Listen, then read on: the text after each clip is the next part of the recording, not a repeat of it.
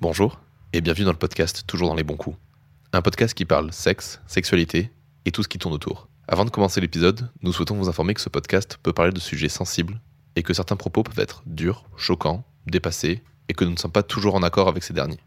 Le sexe, c'est souvent cool, mais certaines expériences peuvent l'être beaucoup moins.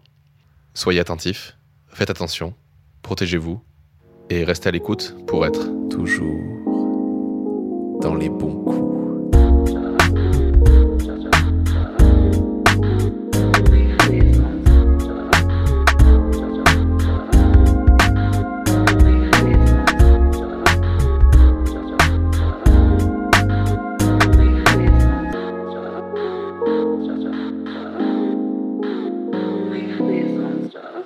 Bonsoir Robin. Et bonsoir Léane. Et aujourd'hui, on se retrouve pour un nouvel épisode de Toujours dans les bons coups. Et on reçoit Benjamin. Eh ben, avec bonjour.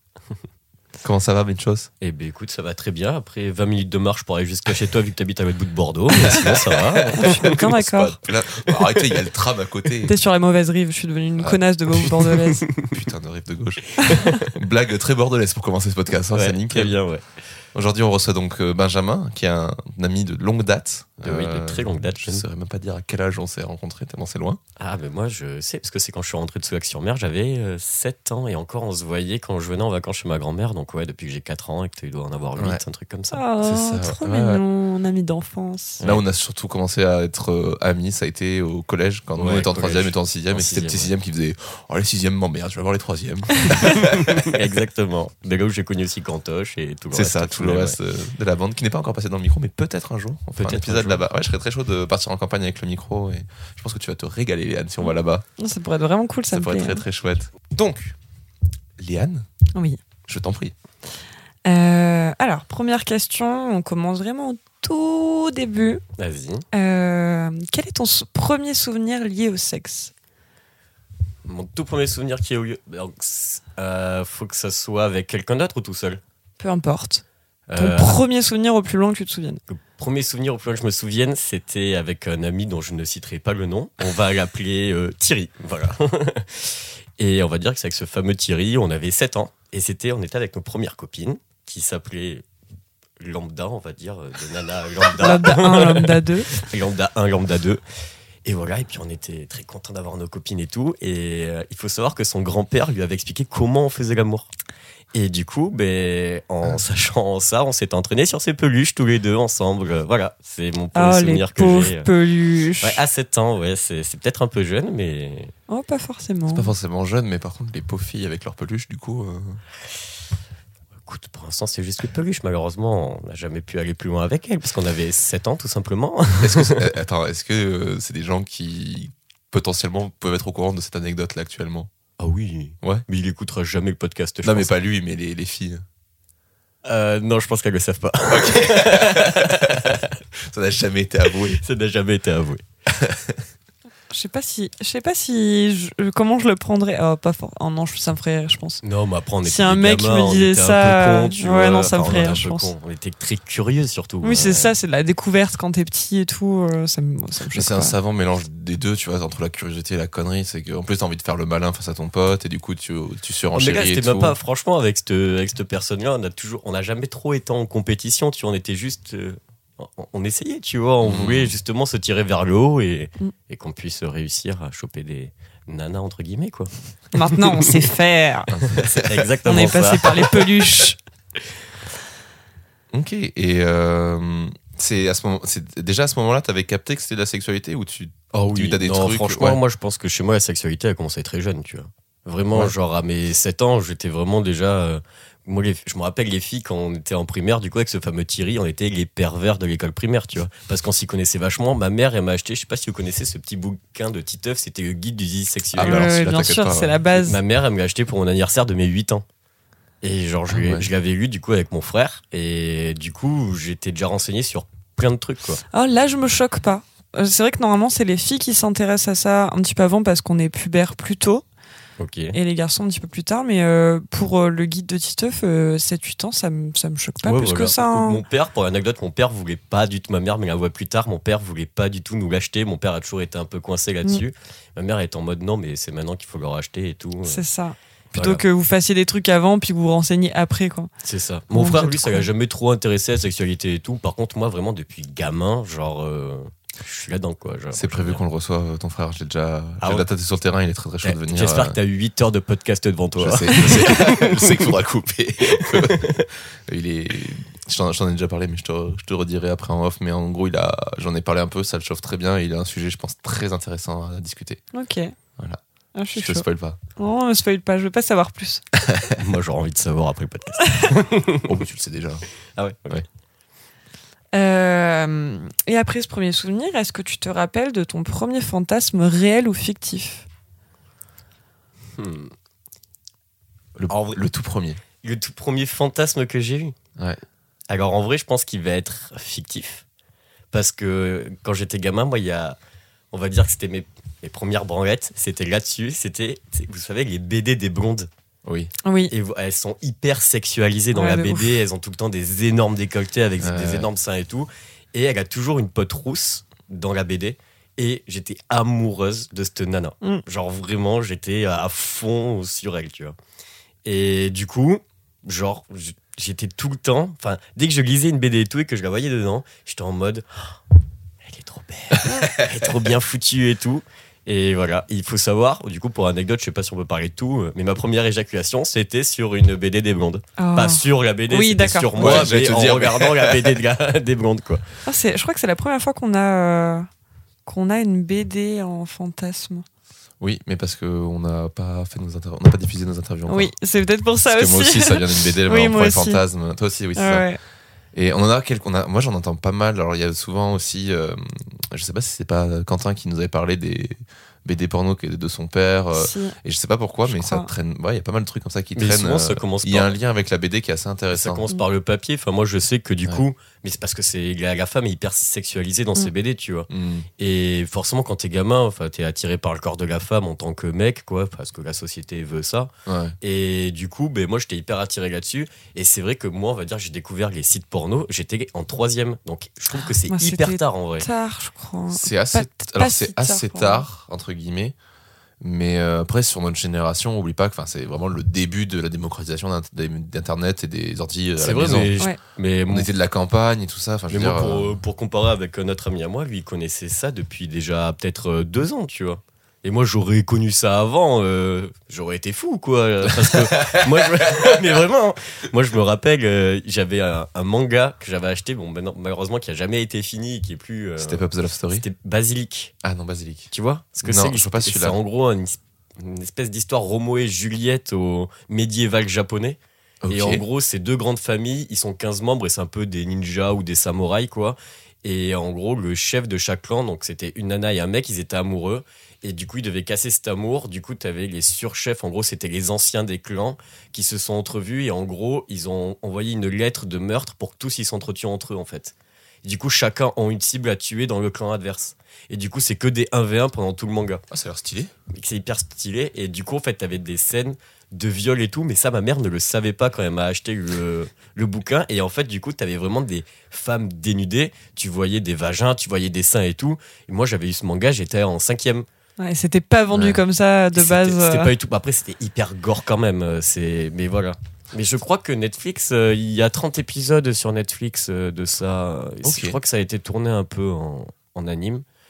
Mais voilà. Et ça, pareil, c'était un de mes trucs un peu comme la BD des blondes, mais en- quand j'étais au collège, quoi. Ouais. Le level up, euh, Ouais, c'est ça, c'était le un peu plus cru. ouais. T'avais pas eu euh, Step Up the Love Story d'entre les mains? Ça me dit rien du tout, ça. C'est les mangas à pochette jaune. Non, Non, ça tu me rien. Non, je vois pas Ça, hyper. Alors, ça sera une de mes recos pour un prochain épisode un jour. Donc, euh, c'est un podcast, euh, un podcast qui en a parlé il y a pas longtemps. Et en fait, moi, ça m'a fait un espèce de gros flash. Un pote qu'on a en commun, dont on taira le nom, mais je te dirai plus après l'épisode qui c'est, me l'avait passé parce qu'il avait acheté. Et je me souviens très bien qu'il m'a dit je l'ai ach- je l'ai acheté avec ma mère. Mais du coup, euh, la pochette, en vrai, ça va. Tu vois, genre, c'est assez discret. Genre, c'est une pochette toute jaune. Et Ouais, juste le, parents, perso- tu peux pas savoir ce qu'il y a non, dedans. tu quoi. peux pas savoir. Ouais, mais ouais. du coup, tu- comme tu peux pas savoir, tu feuillettes. Et vraiment, elle est tombée sur toutes les pages où ça baise. À chaque fois, je feuilletais, elle faisait Eh ben bravo. Et elle, a quand Ah, même acheté. ça hein. Moi, je pense que les mangas comme le BD, ça a été hyper, on va dire, réputé pour les jeunes de notre génération parce Bien que la sûr. femme est hyper sexualisée, dans, même dans Naruto. Genre, tu vois, Oui, Naruto, bah, tous les shonen, hein. premiers Naruto Tellement. Son premier jutsu, c'était se transformer en la nana hyper sexy. euh, il sait faire que ça. Naruto, c'est sa première technique. C'est se transformer en une bombe, quoi. C'est un cliché du shonen. hein. Tu regardes encore. euh, je trouve que le seul manga où, dans shonen que je lis actuellement où c'est pas trop, les femmes sont pas trop sexualisées, c'est Hunter x Hunter. Oui, je suis totalement d'accord. Je Ça me suis va. dit ça il y mais a pas tu sais longtemps. que moi qui suis un gros mais par fan. contre, c'est Isoka qui est hyper sexualisé. Oui, Ouais, mais, mais ça, ouais, mais que va avec le personnage pour moi. Mais oui, mais c'est un mec, il est hyper androgyne. C'est Mm. trop beau Ouais, d'avoir ouais. un personnage comme ça dans un manga. Mais celui qui était pas du tout sexualisé, c'était aussi One Piece. One Oui, Piece, mais ça devenu après- avec le temps. Voilà, mais c'est après l'arc d'Alabastar. En gros, c'est les éditeurs d'Oda qui lui ont dit non, mais maintenant, si tu veux qu'on continue à t'éditer, va falloir que tu mettes des nanas sexy, tu vois. Et genre, vraiment, tu le Et vois. Nani dans- après 5 tailles de poitrine. Non, mais c'est ça. Et genre, tu vois l'arc d'Alabasta où ils sont dans le sable et tout. Je sais pas encore C'est comment c'est One Piece. Bon, ben voilà, ben enfin, à la fin de cet arc, mais vraiment, t'as deux épisodes d'un coup. T'as les deux, on va dire, les deux meufs de l'équipage, c'est Robin et Nami. Ouais. D'un coup, elles, elles faisaient du A et maintenant elles font du, du H. L'enfer, mais l'enfer. Ah, mais vraiment. Mais t'as ça aussi dans Fairy Tail, mais justement, je trouve que Fairy Tail, il démonte un peu le code euh, très légèrement, mais genre, à mettre ces femmes hyper euh, sexy et beaucoup trop, tu vois, genre, c'est pas possible, genre, Mhm. aucune femme n'existe comme ça dans la vraie vie. Et en fait, ils en font tout le temps la vanne de la, quand la meuf va à la douche, est en mode, ah, je suis enfin tranquille sous la douche, et il y a tout le temps quelqu'un dans la douche. C'est cliché. Oui, mais c'est très drôle parce que vraiment, genre, t'es en mode, mais à chaque fois qu'on va mettre quelqu'un de nu, il y aura quelqu'un qui va être là pour être en Mm. mode, ah, tu crois qu'il est tranquille? C'est comme le cliché, tu sais, des, des, des bains où les garçons essayent de voir à travers les portes et tout Mm. ça. C'est plein de petits clichés comme ça qui reprennent et ils y vont à fond dedans, quoi. Putain, il y avait un manga comme ça que j'aimais beaucoup quand j'étais jeune, que j'avais emprunté euh, à mon frère. Ouais. Euh, C'était Love Ina.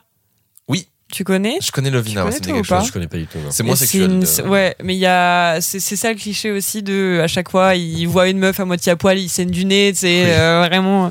C'est C'était mimes. Mais Sanji dans One Piece aussi, ça le fait. Ouais. Même carrément dans le manga, il tombe dans le, il tombe dans le coma à cause de ça. Parce qu'en gros, il a été séparé de l'équipage de Luffy et en gros, pendant deux ans, il est sur une île qu'avec des travelots. Du coup, pendant deux ans, il voit pas de femme. Et de base, ce mec est à fond dans. C'est le gentleman français en fait. Oui, oui, c'est le français. c'est ça. Mais euh, et en gros, quand il rentre de deux ans avec son équipage, ils se rejoignent, tu vois.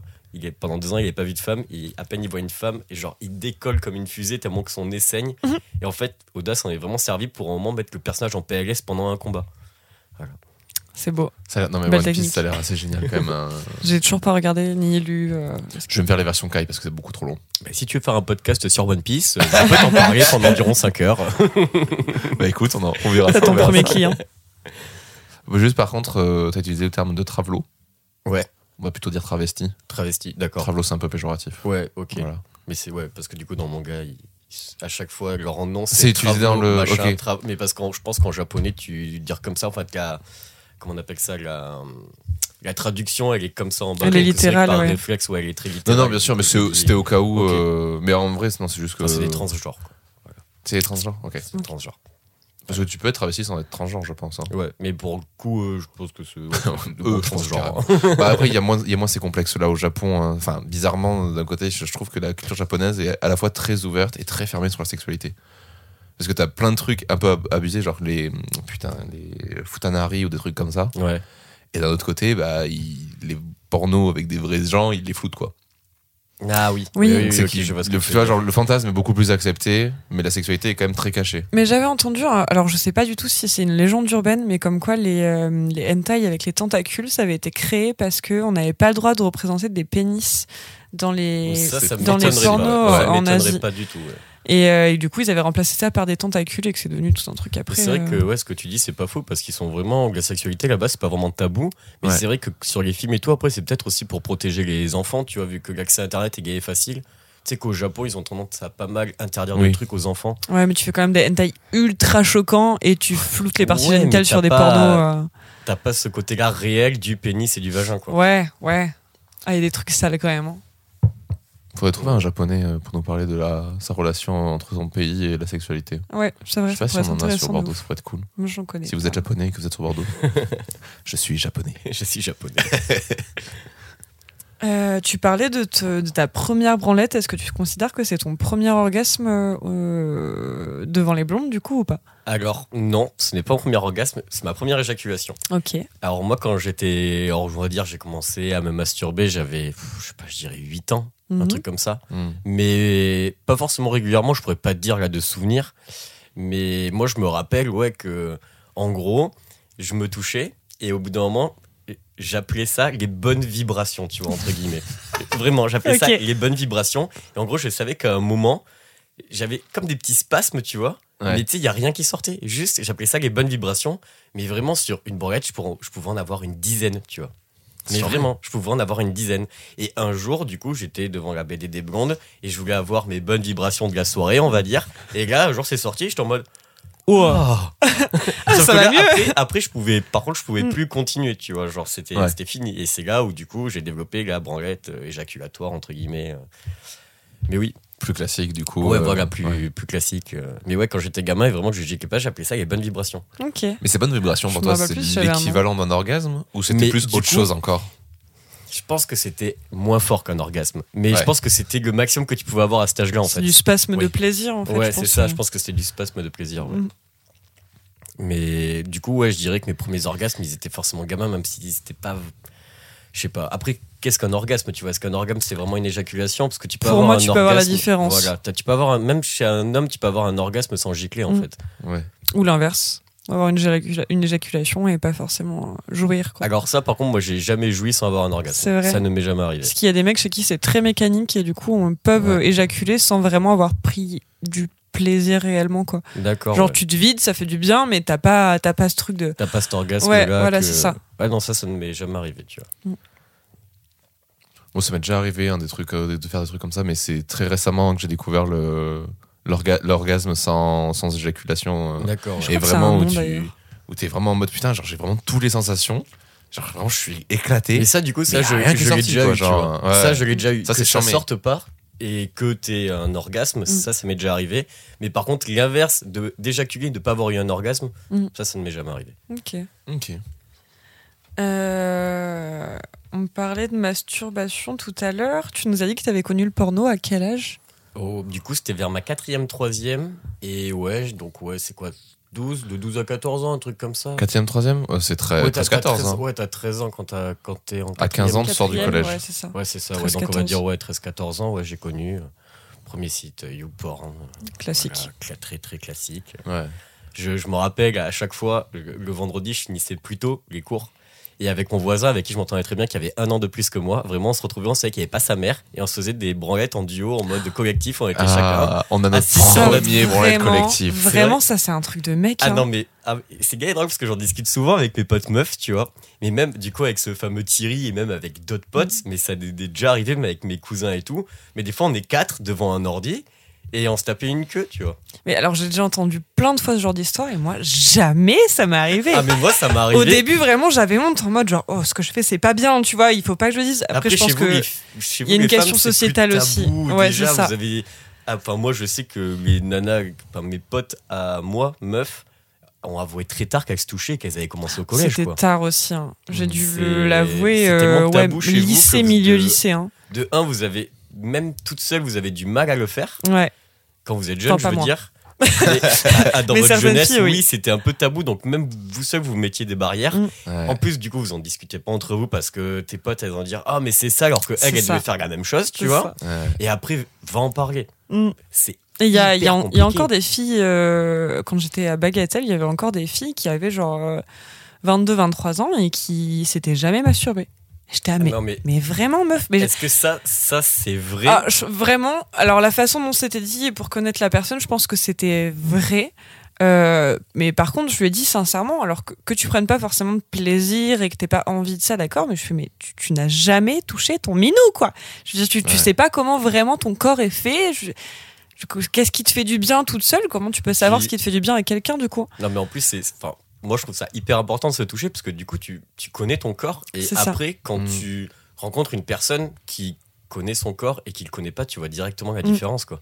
Tu vois quand tu couches avec une nana ou du coup l'inverse doit être vrai aussi, mais quand moi je couche avec une femme, je sais très bien si elle se touche souvent ou pas en fonction de comment elle connaît son corps, en Et puis en de comment fonction va de, arriver son de orgasme comment elle te guide aussi. Mais c'est ça. Moi, je, les mecs qui avaient pas du tout d'expérience, alors ça- ça me déplaisait pas forcément, mais euh, c'est vrai qu'ils ont tendance à se laisser faire parce que bah, comme ils connaissent pas et qu'ils savent pas encore ce qui leur donne du plaisir, euh, même s'il y a branlette avant, euh, genre tu, tu peux pas guider la personne comme, euh, comme quand tu te connais toi-même. quoi. Ah mais clairement. Clairement, mais c'est pour ça aussi Mm. que dans le sexe, la communication, c'est- ça prime devant tout. Quoi. Merci, le Saint Graal. C'est mais ça, Essentiel. c'est- c'est l'essentiel. C'est la base de tout. hein. Je suis bien d'accord. Tu vois, après, il y a des trucs, ça peut être inné. Tu vois que ça marche, tu continues à le faire et tout, mais tu- ça coûte rien de dire qu'est-ce qui te fait plaisir, qu'est-ce Mm. que tu as envie. Ça- c'est vraiment, ça te prend deux secondes de poser ça la peut être question. hyper excitant, genre, euh, sera- Turbo excitant, ouais. Une fois Ouais. sur deux, il sera mille fois mieux, quoi. Me dire, euh, euh, vas-y, dis-moi ce que tu veux que je te fasse. Genre vraiment. Genre, je sais que toi, t'aimes pas parler dans le sexe. Moi, je trouve ça Oui, mais genre ça, par ultra contre, non, excitant. mais par contre, les questions, si. Moi, c'est plus le, tu vois, c'est c'est les, les, le fait que tu décrives ce qui est en train de se passer. Oui, on avait déjà parlé, c'est vraiment le truc de, On en ah parle. non, mais raconte pas ce qui se passe, putain, fais-le, enfin, juste, arrête. Mais par contre, chauffer l'autre et des trucs comme ça, c'est des trucs qui, par moi, par contre, ça me démarre direct, quoi. Ouais. Tu viens à mon oreille et tu me dis, et c'est t'aimerais que je fasse ça? Oh, Je non, mais- Let's go! Ouais. Les, les D'accord. chuchotements à Let's l'oreille. putain de go! Ah ouais. les chuchotements à l'oreille, c'est l'un des meilleurs trucs. Pour Toi, t'aimes bien euh, parler dans le sexe aussi. À reparler. Bon, je pense que je suis un peu comme toi, tu vois. euh, Ouais. Peut-être pas décrire tout ce qui se passe et tout. Après, même si des fois j'aime bien, tu vois. euh, genre, euh, c'est sûr que sur un mouvement, la nana, elle me dit Ah ouais, là c'est trop bien, ça me fait trop du bien et tout. Ouais. J'ai envie de le savoir, si tu Mm. veux. Comme Mm. ça, je peux continuer dans cet angle-là ou quoi. Mais c'est vrai que personne qui parle trop au bout d'un moment. Oui, non, mais tu, truc, racontes pas ta vie non plus, tu vois, mais, Ouais, euh, mais y dire en a des qui petits peuvent mots, le des faire, trucs. hein, je euh, t'assure, euh, il y en a qui peuvent raconter Oh, c'est vrai, que oui. ça m'est jamais arrivé. Je, je touche du bois d'ailleurs. Ah bah ouais, non, non, mais je après, les mecs sont quand même, ont quand même plus souvent tendance à, à se taire pendant le sexe et c'est vraiment, je trouve, un cliché très pornographique. Ouais, des mecs qui parlent énormément. En vrai, enfin, Même des euh, meufs, hein. euh, Mais je trouve que les meufs. genre, les, meufs même- parlent beaucoup pendant le porno quand elles ont pas la bouche Eh pleine. ben, moins quand même.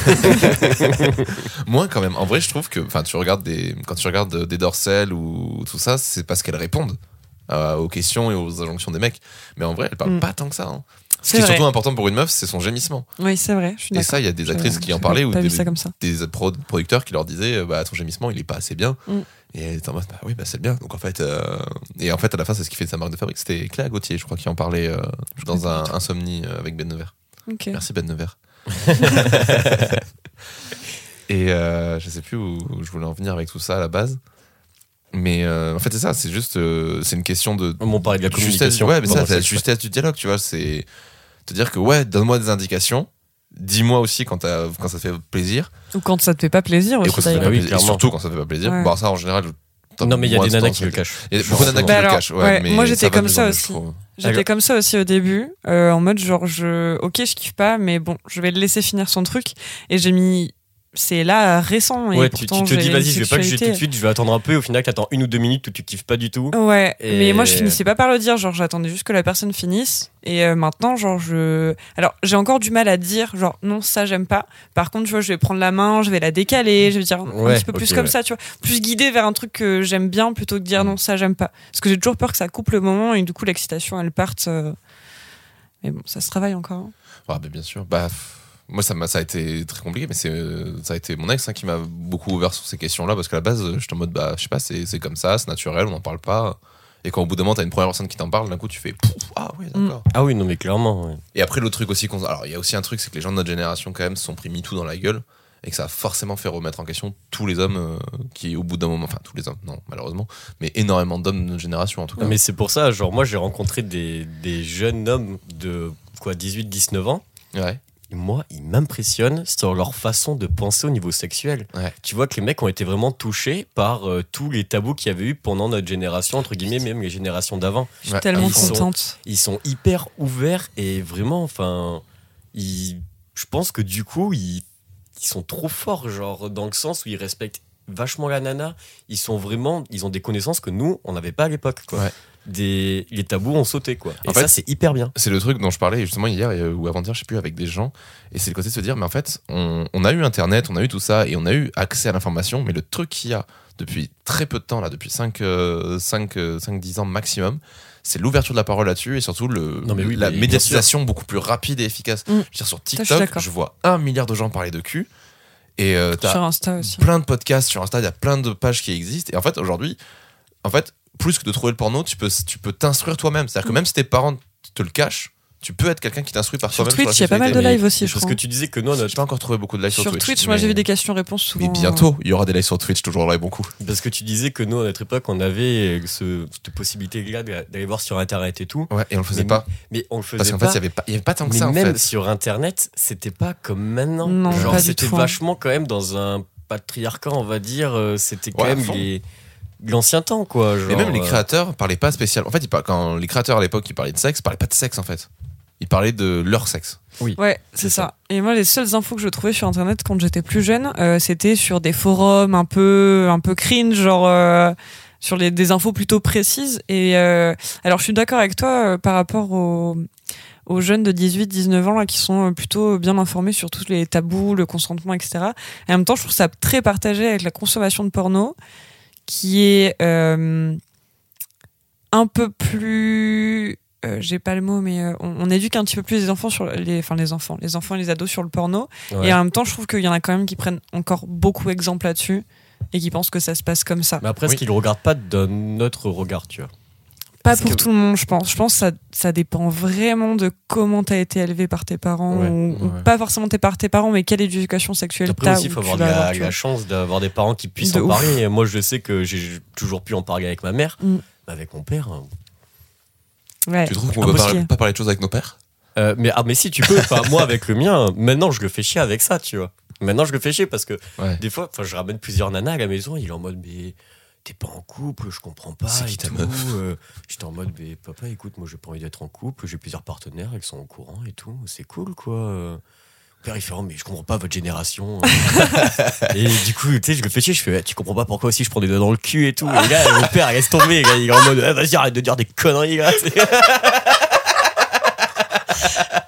Ah ouais Ah ouais, je me verrais pas vois sortir quelque chose comme père ça, les parents. ah, moi, moi, moi, il faut savoir qu'avec mon père, en vrai, j'ai une, une très très bonne relation, un peu Mm. colocataire, tu Ouais, vois. Genre, euh, quand je suis chez lui, c'est c'est vraiment très très drôle, tu vois. Mais Mais ça lui le- fait du bien, il- c'est un professeur, de toute façon, donc il est très attaché à la jeunesse, il sait ce qui se passe maintenant, Mm. tu vois. Et... Mais ce, ce Il y a truc des de, tabous de- sans en de le avoir, quoi. choquer, entre guillemets, genre, Ah, trouve moi, j'adore faire ça. Il sait que je le fais chier en faisant ça, et ça le fait rire. Il est en mode putain, t'es con, mais tu sais, avec un sourire, tu vois. C'est pas la même génération, quoi. Ouais, je comprends. Non, mais après, c'est quand même chouette. t'arri- T'arrives quand même à avoir une certaine discussion aussi avec ton père. Moi, tu sais, mon père, les peu de discussions que j'ai eues, déjà de base, mais après le peu de, peu de discussions que j'ai eues sur le sexe, ça a été chaotique. Enfin, je pense Ouais. qu'il a jamais été éduqué à ça, tu vois. Moi, je, je peux parler de ma sexualité avec mon père, mais Ouais. lui, il me parlera jamais de la sexualité qu'il a eue, tu vois. Oui, bien exemple. sûr. Il va jamais parler des compagnes qu'il a eues et tout. Enfin, non, c'est. Après, c'est pas, quoi. spécialement non plus ce que je cherche, tu vois. Genre, chez mon père, j'ai pas envie qu'il me parle de toutes ces relations euh, sexuelles qu'il a pu avoir. euh. Mais c'est plus, tu vois, sur ce côté, genre, bah, vraiment comme ce que nous, on fait au final aujourd'hui, qui est de la- l'information, de tenir au courant les gens. Et tu vois, genre, quand moi, je dis à mon père, bah, en fait, euh, bah, j'ai des problèmes, j'arrive pas à coucher avec euh, capote, du coup, je couche sans. Et euh, ça l'a fait flipper direct parce que lui, il est en mode MST, maladie, machin. Il m'a envoyé chez le médecin direct pour que je trouve une autre contraception. Oui. Alors qu'on me dise, mais en fait, il y a différentes tailles de capotes. Déjà, et puis plutôt que te dire, euh, si ça n'est pas avec, les capotes, tu peux euh, essayer d'autres choses, d'autres stimulations, machin, d'autres trucs, plutôt que juste te dire MST. C'est quand même très, Ouais. très synthétique, quoi. je sais aussi d'où je viens, tu vois. Je sais que mon père, il- déjà, alors lui, une éducation sexuelle, n'en parlons même pas. Il vient d'un milieu catho, tu vois, Mm. ultra catho. Donc alors là, la sexualité, c'est. C'est pour plus- faire des bébés. Sur... Non, mais même pas, c'est turobanie. C'est-à-dire que déjà, quand tu fais des gosses, c'est limite euh, déjà un peu un, Un peu péché, ça, tu vois. Ah ouais, putain. Ah ouais, non, mais c'est. Bah, enfin, je sais pas si tu te souviens, mais. Euh, c'est vrai que ton père, oui, je, je le vois hein. très. Ouais. Je savais pas que c'était qu'il venait d'une famille catho, mais c'est vrai que je le vois très fermé là-dessus, quoi. Mm. Mais Ta ouais, mère, non, ça doit être plus cool, par contre. euh. C'est plus cool, mais elle en parle beaucoup moins maintenant. Ouais. Et justement, parce qu'on voulait l'inviter pour le, pour le podcast, je lui ai dit Est-ce que tu as envie de venir? J'étais très gêné de poser la question. J'étais en mode Bon, bah, je l'ai demandé à Léane, donc faudrait peut-être que je le demande à ma mère. Et elle m'a dit non direct.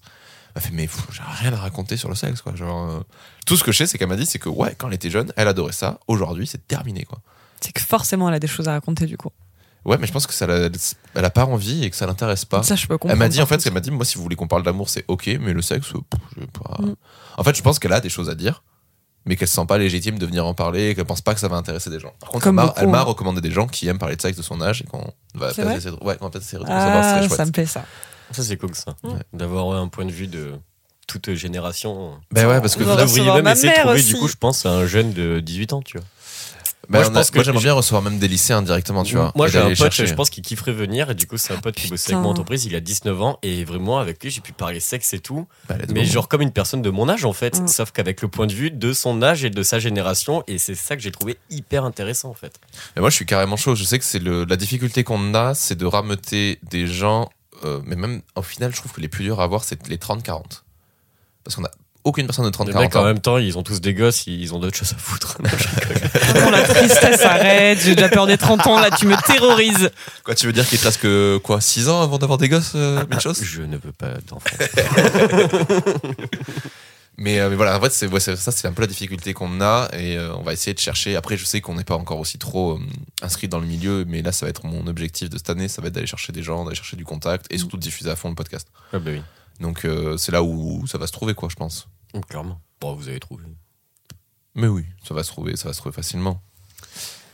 Mais du coup, petite question, vu qu'on était sur tous ces, ces mutations, on va dire, euh, enfin ces mutations, non, c'est Très tabous et tout ça. ça. Ouais, je cherchais pour muter, mais c'est pas ça. Euh, tous ces, ces silences qu'il y a pu avoir, est-ce que du coup, tu as eu l'impression d'avoir des, des pressions sociales vis-à-vis du sexe? Moi, est-ce que j'ai eu des pressions sociales? Ouais.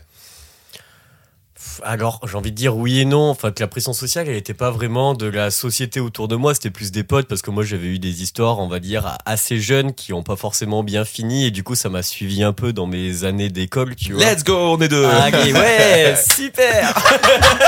Des traumas. Mais voilà, genre, euh, enfin, des trucs à la con, mais ça, c'est vrai que ça m'a suivi. C'est vrai que ça m'a Ouais. suivi, tu vois. Genre, euh, du fait que bah, moi, la première fois que j'avais essayé de faire l'amour, c'était avec une nana, elle était en cinquième, j'étais en quatrième, donc c'est hyper jeune. Mm. Alors maintenant, peut-être plus. Peut-être que c'est, on va dire, la norme, jeune. tu vois. Non, Je la norme, c'est la norme est jeune, toujours à, à Mais- 15-16 piges. hein. Non, mais, mais à nous, moi, enfin, moi, je me rappelle, quand j'étais en seconde ou première, il y a des mecs qui étaient venus pour la sexualité. Enfin, c'était un couple d'homosexuels. Ils nous parlaient de sexualité. Putain, c'est trop cool. Et c'était super bien. Et ils nous J'ai pas eu avaient. ça, hein. euh, On a fait le même collège, lycée, j'ai pas eu ça, moi. Oh, si, tu l'as eu. Je te euh, jure que ah non. Ouais, nous, c'était un couple, on était en première. Après, toi, du coup, tu venais d'a- d'avoir ton bac. C'était l'année. Ah, c'était même plus loin. Bouh, le Mais vieux. non, Let's parce que moi, j'étais j'étais en première. Donc, euh, en seconde, t'étais en terminale. Ah, mais non, putain, c'est vrai 3 ans de plus. Trois ans de plus. Mais euh, non, mais voilà. Et en gros, je sais que la moyenne euh, du dépucelage, entre guillemets, après, je sais pas du tout comment ils font leur moyenne, mais c'était 17 ans. Mais ouais, mais c'est. Ah, c'est encore ça, je je pense crois. que hein. ça a baissé. C'est- Non, ça non, a baissé. mais- C'est mais sûr que sois choqué par les stats. Hein. La- la gén- les générations derrière nous Allez, couchent moins que nous. Allez, hop, tu regardes. Mais du coup, continue du coup sur ta, cette pression sociale que tu vécue. et voilà, euh, et du coup, moi, je sais qu'à qu'à ce moment-là, si tu veux, euh, ça s'était pas bien passé avec la meuf, dans le sens où, genre, la pénétration, elle avait fait mal, ce qui est, je pense, tout à fait normal, vu qu'elle était en cinquième, tu vois. Sauf qu'on va dire que j'avais la malchance d'avoir déjà la, euh, la réputation d'avoir une grosse bite, tu vois. Let's Donc- go Allez Et ça, je le savais. et du coup, ben ouais, c'était en mode, eh, Benjamin, il a une grosse bite, du coup, il a pas pu baiser avec machin et tout. Et c'est vrai que même dans le groupe de potes, ça a été en mode, ouais, c'est c'est comme l'histoire avec machine et tout. Donc, c'était pas Ouais. méchant quand ils me disaient mes potes, sauf qu'ils me l'ont dit jusqu'à ma terminale. Même encore maintenant, des fois, ils en rigolent. Puis les gens se rendent pas compte fous. de comment c'est c'est chiant d'avoir une grosse bite. Non, mais c'est ça. C'est hyper euh, handicapant. C'est hein. c'est marrant qu'il te l'ait fait comme ça parce que moi, je t'avoue que bah bon après j'avais pas essayé de coucher au collège et enfin si j'ai essayé de coucher mais j'ai pas couché au collège et lycée et le fait que je me, je me tapais déjà une réputation de grosse bite, c'était plus un côté où j'étais en mode euh, sais, bestial, tu vois. Ouais. Donc c'est plus facile ça, c'est plus facile à vécu à, à vivre, tu vois. Mais euh, toi par contre, il te le voyait il te le disait ça comme quelque chose de péjoratif. Alors que moi ça a jamais Mais été vu pas- comme un Je truc pense pas que c'était péjoratif, mais c'était juste des petites piques. tu sais. Il y, avait un truc à la con, genre, euh, je sais pas, euh, en BMX, on faisait de la mécanique et tout, on n'arrivait pas à rentrer un truc dans un truc, ils se disaient, putain, ça rentre pas comme Benjamin avec. Bon, je dirais Ah. pas le nom, tu vois. Euh, Mais tu sais, c'était que des trucs Mm. comme ça, c'est dès que ça rentre pas, ils étaient en mode, eh, ça rentre pas, hein, Benjamin, tu vois, c'était. Mm. Voilà, mais, c'était, mais si tu veux, ça m'a jamais fait chier. C'est pour ça que je te dis oui et non. Oui. J'ai eu de la pression. Après, moi, je suis assez libre d'esprit. Je m'en fous. Il y a tout qui me passe au-dessus, tu vois. Ouais. Donc voilà. Le truc, on va dire, qui m'a un peu plus touché, je pense, dans mon enfance, c'est que j'ai toujours été un peu efféminé et tout. Et j'ai toujours été. euh, c'était mon petit surnom. Et encore, des fois, il m'appelle comme ça pour rigoler. Dans notre groupe de BMX, j'étais la tounasse du crew, tu vois. Ah, c'est pas beau, hein. c'est pas non, c'est ouais. pas très Ah, beau, tu pas vois. beau du Mais tout. là où ils étaient un peu loin et que ça avait fait chier, c'est que j'ai, pour tout ce qui est mon adresse mail et tout, j'ai un mot de passe euh, très récurrent que mes potes connaissent, tu vois. Et qu'un jour, tu vois, sur Facebook, ils sont connectés sur Facebook et ils m'ont appelé, je sais plus comment, mais je crois que c'était la tounasse du crew ou quoi, mais ils m'ont changé mon nom Facebook, sauf qu'en fait, le nom Facebook, tu peux le changer que tous les trois mois. Ah, Donc pendant trois mois, je me suis retrouvé à avoir la tounasse du crew. Sauf qu'on était après le bac, en fait. ah non, ça Donc craint. euh, là, franchement. oui, pour tous les gens qui sont pas dans la blague Je et leur tout. en ai genre, jamais euh, parlé parce que voilà, je leur ai dit vas-y, ça me fait chier, vous me cassez les couilles avec ça, tu vois. Mm. C'est chiant, enfin, c'est un truc de gamin. Sauf que moi, vraiment, quand c'est arrivé, j'en avais chialé. J'étais en Mm. mode en vrai, il me casse les couilles, tu vois, de faire ça. Genre, ça faisait déjà. C'est bon. Oui, c'est passé, là, on est sorti de oui, on euh. s'en fout, voilà. Pour moi, c'était grave une preuve d'immaturité, ça m'avait saoulé. Mm. Et oui, c'était en mode oh, mais c'est une blague, on s'en fout, mais. J'avais envie de leur dire, mais c'est à vous de, de décider si je m'en fous ou Mm. pas, tu vois. Non, c'est à moi de, de décider si ça me fait chier ou pas. C'est ma personne, c'est Mm. mon compte Facebook, tu vois. Genre là, ça m'avait fait chier pour le. C'est ton image. C'est mon image, mais si eux, ils partaient du postulat en mode c'est une blague, c'est drôle, Ouais. Donc ça fait à tout le monde. vouloir, tu vois. Ouais, c'est ça. Alors que ben non, ça marche pas comme ça, tu vois. Non, non. Pour Et moi, l'humour, il est drôle que si ça fait rire les deux côtés. Ouais, mais c'est ça. Mais moi, pour le coup, ça m'avait fait pas du tout rire, tu vois. Je Alors après, maintenant, on en rigole, tu vois, mais. Pour, faire, coup, ouais. euh, pour faire le petit, le petit aparté, 17 ans pour les garçons, 17 ans et demi pour les filles. Toujours. Ouais. Ça, Toujours. en fait, ça stabilisé depuis une vingtaine stats, d'années, hein, hein.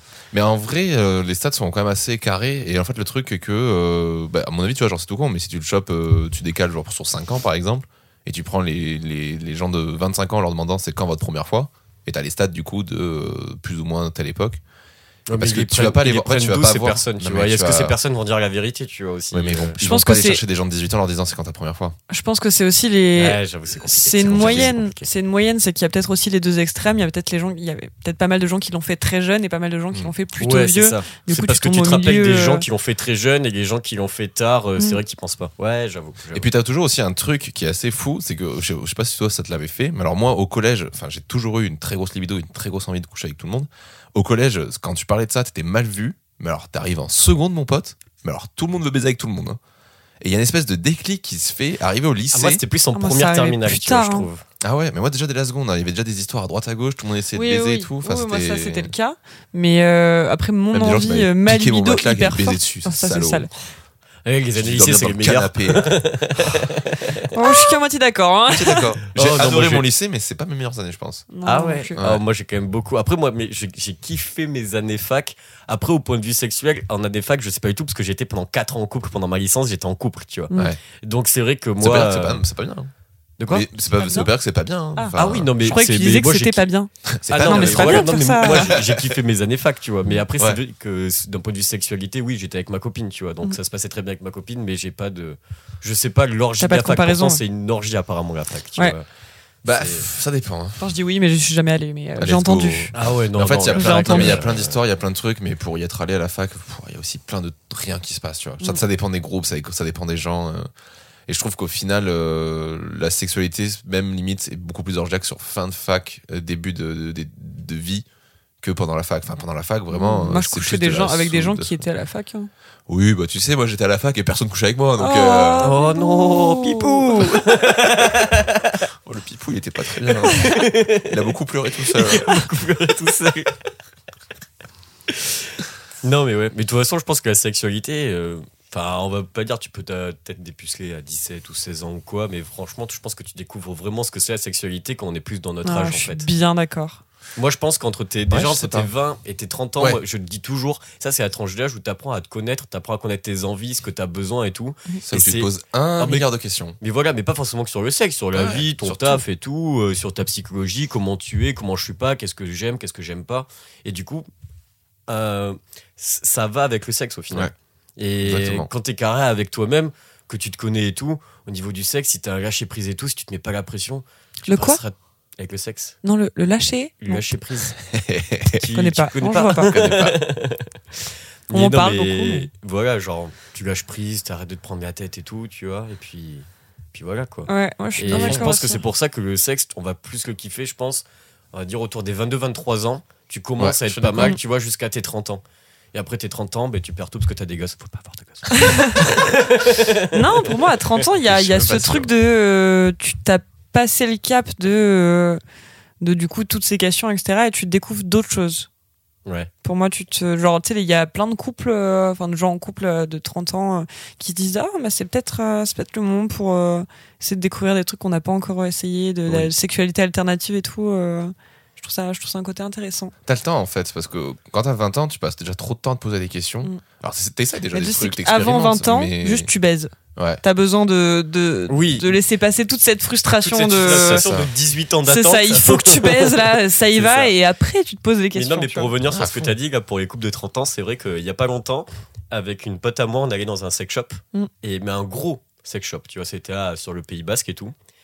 Et euh, j'ai été choqué par les gens que je voyais en fait dans le sex shop. Il y avait des, des personnes âgées qui venaient acheter, mais des personnes âgées, on va dire. euh, entre- Ils avaient 40 ans, t'imagines Non, Euh, entre déjà 55, des je peux pas quoi. dire, tu vois, je suis mauvais en estimation d'âge, mais entre 55 et 70 ans, tu vois. Ouais. Et en fait, ils venaient chercher ben, soit des, des pilules, c'est un peu comme le Viagra, tu vois, Mm. soit du lubrifiant, soit des trucs comme ça. Il y avait vraiment des, des couples d'une quarantaine d'années, mais qui venaient. Enfin, moi, des fois, je les voyais repartir avec des, des trucs énormes. J'étais en mode, mais qui c'est qui va le prendre des deux Et là, tu vas leur poser la Ah question. non, non, non, non, prend, non. En vrai, je pense que tu peux. Mais même après, des nanas toutes seules qui avaient notre âge. euh, mais vraiment, en fait, t'es dans un sex shop. En fait, t'as une vingtaine de personnes qui regardent des trucs. Et genre, moi, j'étais déjà dans des sex shops, mais dans des petits trucs où t'avais personne. Et puis souvent, Mm. nous, on achetait du poppers pour se foutre dans le pif pendant les soirées pour avoir la tête Ouais. qui tourne, quoi. Et, euh, et là, vraiment, j'ai trouvé ça génial. Et je pense que ça se cache de plus en plus. Après, t'as beaucoup de gens qui commentent sur Internet justement pour pas avoir à aller dans les sex shops et pour pas avoir moi, ce c'est ce que j'ai fait aussi au début. Alors qu'en vrai, je trouve que pour y être déjà rentré aussi dans des sex shops, euh, il y en a un dans Bordeaux euh, qui est un peu connu et qui Il est Loup. Ouais, le rue du Loup. Ouais. Et en fait, bah, je me suis dit, bon, il est petit, Il y il va y en a- avoir il y personne. en a un Et en fait, Sainte-Catherine aussi. hein. Oui, maintenant il y en a Ouais, Sainte-Catherine. Mais ça, c'est les il espaces est vraiment plaisir. bien et les Je nanas sont hyper cool. Ouais, en fait, c'est ça, c'est que les nanas sont hyper cool. Et déjà, nous, on est arrivés, on était en mode, bon, en fait, on a juste besoin d'une carte cadeau parce qu'on sait pas ce que veut notre pote. Mm. On sait juste qu'on veut lui faire plaisir. Et vu qu'il y avait un vieux débat sur le fait que ah, les mecs peuvent pas choisir les toys et qu'on avait machin bidule, j'ai fait pas, tu sais quoi, on prend une carte cadeau, elle était brouille, voilà, comme ça, tout le monde ferme sa gueule et c'est réglé. Et, euh, et en fait, la meuf, on lui, a- on lui avait dit ça, puis elle a fait Ah, ok, pas de souci. Elle nous avait, en fait, elle nous avait grave arrangé des trucs. Elle nous a dit Bon, moi, je vous fais une belle carte et tout, je viendrai vous le déposer dans votre boîte aux lettres, on habite pas très loin, tout ça. Et en fait, on a grave commencé à taper la discute. Alors que bon, bah, si tu te recontextualises deux secondes, tu regardes, tu fais Oui, bah, à gauche, j'ai des vibros, à droite, euh, il y a- il y, a des godes, bon, bah, let's go. euh. Et en fait, je trouvais ça hyper. euh, ouais, ça, je- franchement, je crois que je suis plus gêné d'aller ch- acheter des fringues que d'aller acheter des sextoys, quoi. Oh, quand même. Ah, je te jure. Ah, quand même. Ah, je te jure. En plus, ouais, non, T'as pas le quand tu vas regard dans un sex pesant, shop, quoi. euh, genre. euh, Enfin, moi, du coup, avec la nana avec qui je suis allé, genre, tu sais, elle veut tout acheter, tu vois. Genre, elle regardait tout. Et en fait, c'est où tu te rends compte qu'il y a tellement de trucs. Ouais. Et c'est vrai que moi, je savais pas qu'il y avait autant de trucs. Enfin, tu sais, forcément, tu les vois en vidéo et tout, mais tu te dis pas, en fait, je peux l'acheter dans un sex shop, quoi. Et, et elle, était comme ça, oh putain, mais il y a ça et tout, ça. Et après, moi, tu sais, je regardais les prix, j'étais en mode, watch. Genre, Cher de ouf. ah ouais, hein. moi, je veux bien acheter plein de trucs, hein. Mais il va falloir faire un prêt à la banque. On va ouvrir un OnlyFans, hein, parce que là. Ah ouais, euh, non, frère, là, c'est compliqué, quoi. Mais oui, non, c'est. Non, mais ça se démocratise, moi, je trouve ça bien. Hum, je suis bien d'accord. Il y a plein de choses que j'ai envie de tester que j'ai pas encore fait. Ouais, c'est cher. Oui, ça coûte cher. Faut que je me trouve un sugar Mais je pense qu'aussi, c'est pour ça qu'il y a des, euh, beaucoup de gens qui commentent sur Internet, parce que sur Internet, tu peux trouver ce que tu as en sex shop beaucoup moins cher. Après, il faut voir la qualité, tu vois. Ouais, ouais, ouais. Mais bon. Oui, il y a- toujours, il y, a- euh, y a certains sites où tu prends pas beaucoup de risques. hein. Non, mais j'ai même, vu- même vu un YouTuber qui s'appelle Tristan, je sais pas si vous connaissez. C'est Ouais, un mec dit quelque qui, chose, tu ouais. vois, euh, un, un mec qui, en gros, il prend n'importe quoi. Le ski, il a jamais fait de ski de sa vie. En une semaine, il va se buter au ski pour être bon en ski, tu vois. Et genre, lui. J'ai très peur de ce que tu vas dire derrière, du coup. Tu sais très bien ce que je veux dire? Non, j'ai très peur de ce que tu vas dire Ah derrière. non, pas du tout. Je disais juste que lui, c'est un YouTuber et il a été sponsorisé par une marque qui faisait des womanizers. Ok. D'accord. Et du coup, grâce à son code promo, tu peux avoir 30% sur un womanizer. Oui, tout à fait. ouais, et ça, je trouve, mais je trouve ça génial. Et c'est pour ça que je te dis qu'on est sur internet, t'as toujours des bons bails parce que tu peux toujours trouver des réductions en fait. Ouais. Non, ça c'est sûr. Ça, je suis d'accord avec Et ça. du coup, c'est dommage pour les sex shops. J'espère qu'ils arriveront à. Mais ils trouvent, ils trouvent d'autres choses. Il y a d'autres alternatives. Oui. T'as des jeux concours, t'as des machins. Et puis, je pense qu'ils ont un site internet Oui. aussi, tu vois. Bien sûr. Mais celui de Sainte-Catherine, c'est Espace Plaisir, ils ont un site aussi. Bah, hein. eux, c'est même une. C'est une firme. C'est une ouais. hein, filiale. c'est un hein. gros truc, ouais. Ouais, ouais. C'est pour ça que j'essaie de pas trop y aller parce que je me dis, il y a plein de petits sex shops avec des gens trop sympas dedans. Enfin. Mais celui rue du Louvre, franchement, moi, j'ai- Je le connais pas du tout. Mais par contre, leur vitrine n'est pas très belle. Mais elle est discrète. Enfin, elle est discrète. euh, Ouais, elle est très discrète, mais même je la trouve pas très harmonieuse. C'est le petit défaut que je trouve. Ok. Mais j'y vais quand même parce qu'ils sont trop sympas. Bon, moi, j'y vais parce qu'il y a deux friperies où je vais souvent qui sont dans la même rue. Donc, Crème euh, fraîche Crème fraîche? Ah, tu connais pas crème fraîche? Non, je connais Faut pas. que C'est rue du Loup C'est rue du Loup, ouais. C'est pas. Troisième friperie. Ouais, il y en a une troisième. Elle est spécialisée euh, sneakers. Oh, belle. Ouais, mais est-ce que c'est une friperie à 60 balles les trucs, tu vois Euh, pas trop. Non, c'est plus. euh, alors c'est 30-40 hein, parce que ça reste Ouais, quali, mais ça va. Moi, je te parle de la friperie où Oui, je trouve je des bien, manteaux comme tu m'as vu arriver. T'as dit les gars est beau, je les trouve à 5 balles, tu vois. Genre. Après, t'as un style où tu, toi, tu peux tout porter, c'est insupportable. ouais, ouais, j'avoue, j'ai un style. Je passe un peu partout, c'est cool. C'est ce qu'elles me disent toutes. Et donc, du coup, tu nous disais. Ah, belle. Satoshi Said. Euh, mais alors, du coup. Si t'as pas eu trop d'injonctions sociales ou de choses comme ça, est-ce que t'as quand même ressenti euh, cet effet de objet de fantasme? D'autant plus que t'as assumé très rapidement le fait que t'avais une sexualité, que ça te plaisait, etc. Ce que je veux dire, objet de fantasme, euh, dans quel sens? Un peu le mec à baiser, tu vois. Genre, lui, il connaît des trucs, euh, tu vois, genre où les, des meufs sont un peu en mode putain, Benji, il y a moyen, quoi. Je pense pas en vrai que j'ai. Ouais. Non, je pense pas que j'ai été comme ça, tu vois. Enfin, je pense pas avoir eu cette image de moi. Mais après, peut-être, hein, je, mais on me l'a jamais avoué en tout cas. non, non, je pense pas. Après, je sais que euh, j'ai toujours aimé, j'ai toujours été une personne, c'était facile de me parler parce que bah, je peux parler de tout. Donc, Ouais. euh, c'est vrai que moi, j'ai souvent mes potes euh, nanas, j'ai pas de mal à, discuter avec elles de cul ou quoi. Il y a aucun souci. Moi, j'ai plutôt été, on va dire, le pote PD, tu vois, genre. le, pote, non, le pote gay, pardon. Ah oui, bah ça. Non, mais voilà, non, j'ai toujours été le pote avec qui je- on pouvait parler de tout, euh, qui avait aucun souci, mais j'ai jamais été les gars, cet objet de fantasme parce que je m'y connaissais ou quoi, non, pas du tout. mais on bah. connaît tous mon meilleur ami. Et du voilà, coup, euh, t'as des fantasmes actuellement? En, en vrai, en ce moment, euh, j'ai une très bonne sexualité avec une nana, donc euh, j'ai- je fais beaucoup de choses. Donc euh, là, ouais, je, je suis en, je suis en pleine réflexion de ce qui pourrait être encore mieux, tu vois. Ouais. Mais non, on va dire que j'ai pas vraiment de, de fantasme plus que ça. Hum, après, en vrai, moi, je, je pense que je kifferais bien faire une orgie, tu vois. Ah, Ouais, ça, je suis merci. Une Bien or- d'accord. Ça, ça, ça pourrait être stylé. Mais Ouais. après, je sais pas si pour. Après, je sais pas comment je. Comment t'organises ça Ouais, comment t'organises ça et puis même comment tu vis le truc. Alors, Genre, moi, j'ai une, une heure avoir. devant moi, là, si tu veux. C'est- Euh, On s'organise ça Franchement, vite fait, là. euh, je, je sais pas comment je pourrais réagir et tout, hmm. mais je pense que le délire pourrait me plaire, tu vois. Mm. Moi, j'ai, euh, je joue aux jeux vidéo et j'ai un pote des jeux vidéo qui est homosexuel et eux, ils vont carrément. Là, il y a pas longtemps, en Espagne, il y avait une grosse. euh, c'est un espèce de festoche sur deux jours, mais c'est un rassemblement homosexuel en Espagne et c'est énorme, tu vois. Ok. Il me racontait De ça. et- fesses. Toche. De fesses, exactement. On adore l'humour, merci beaucoup.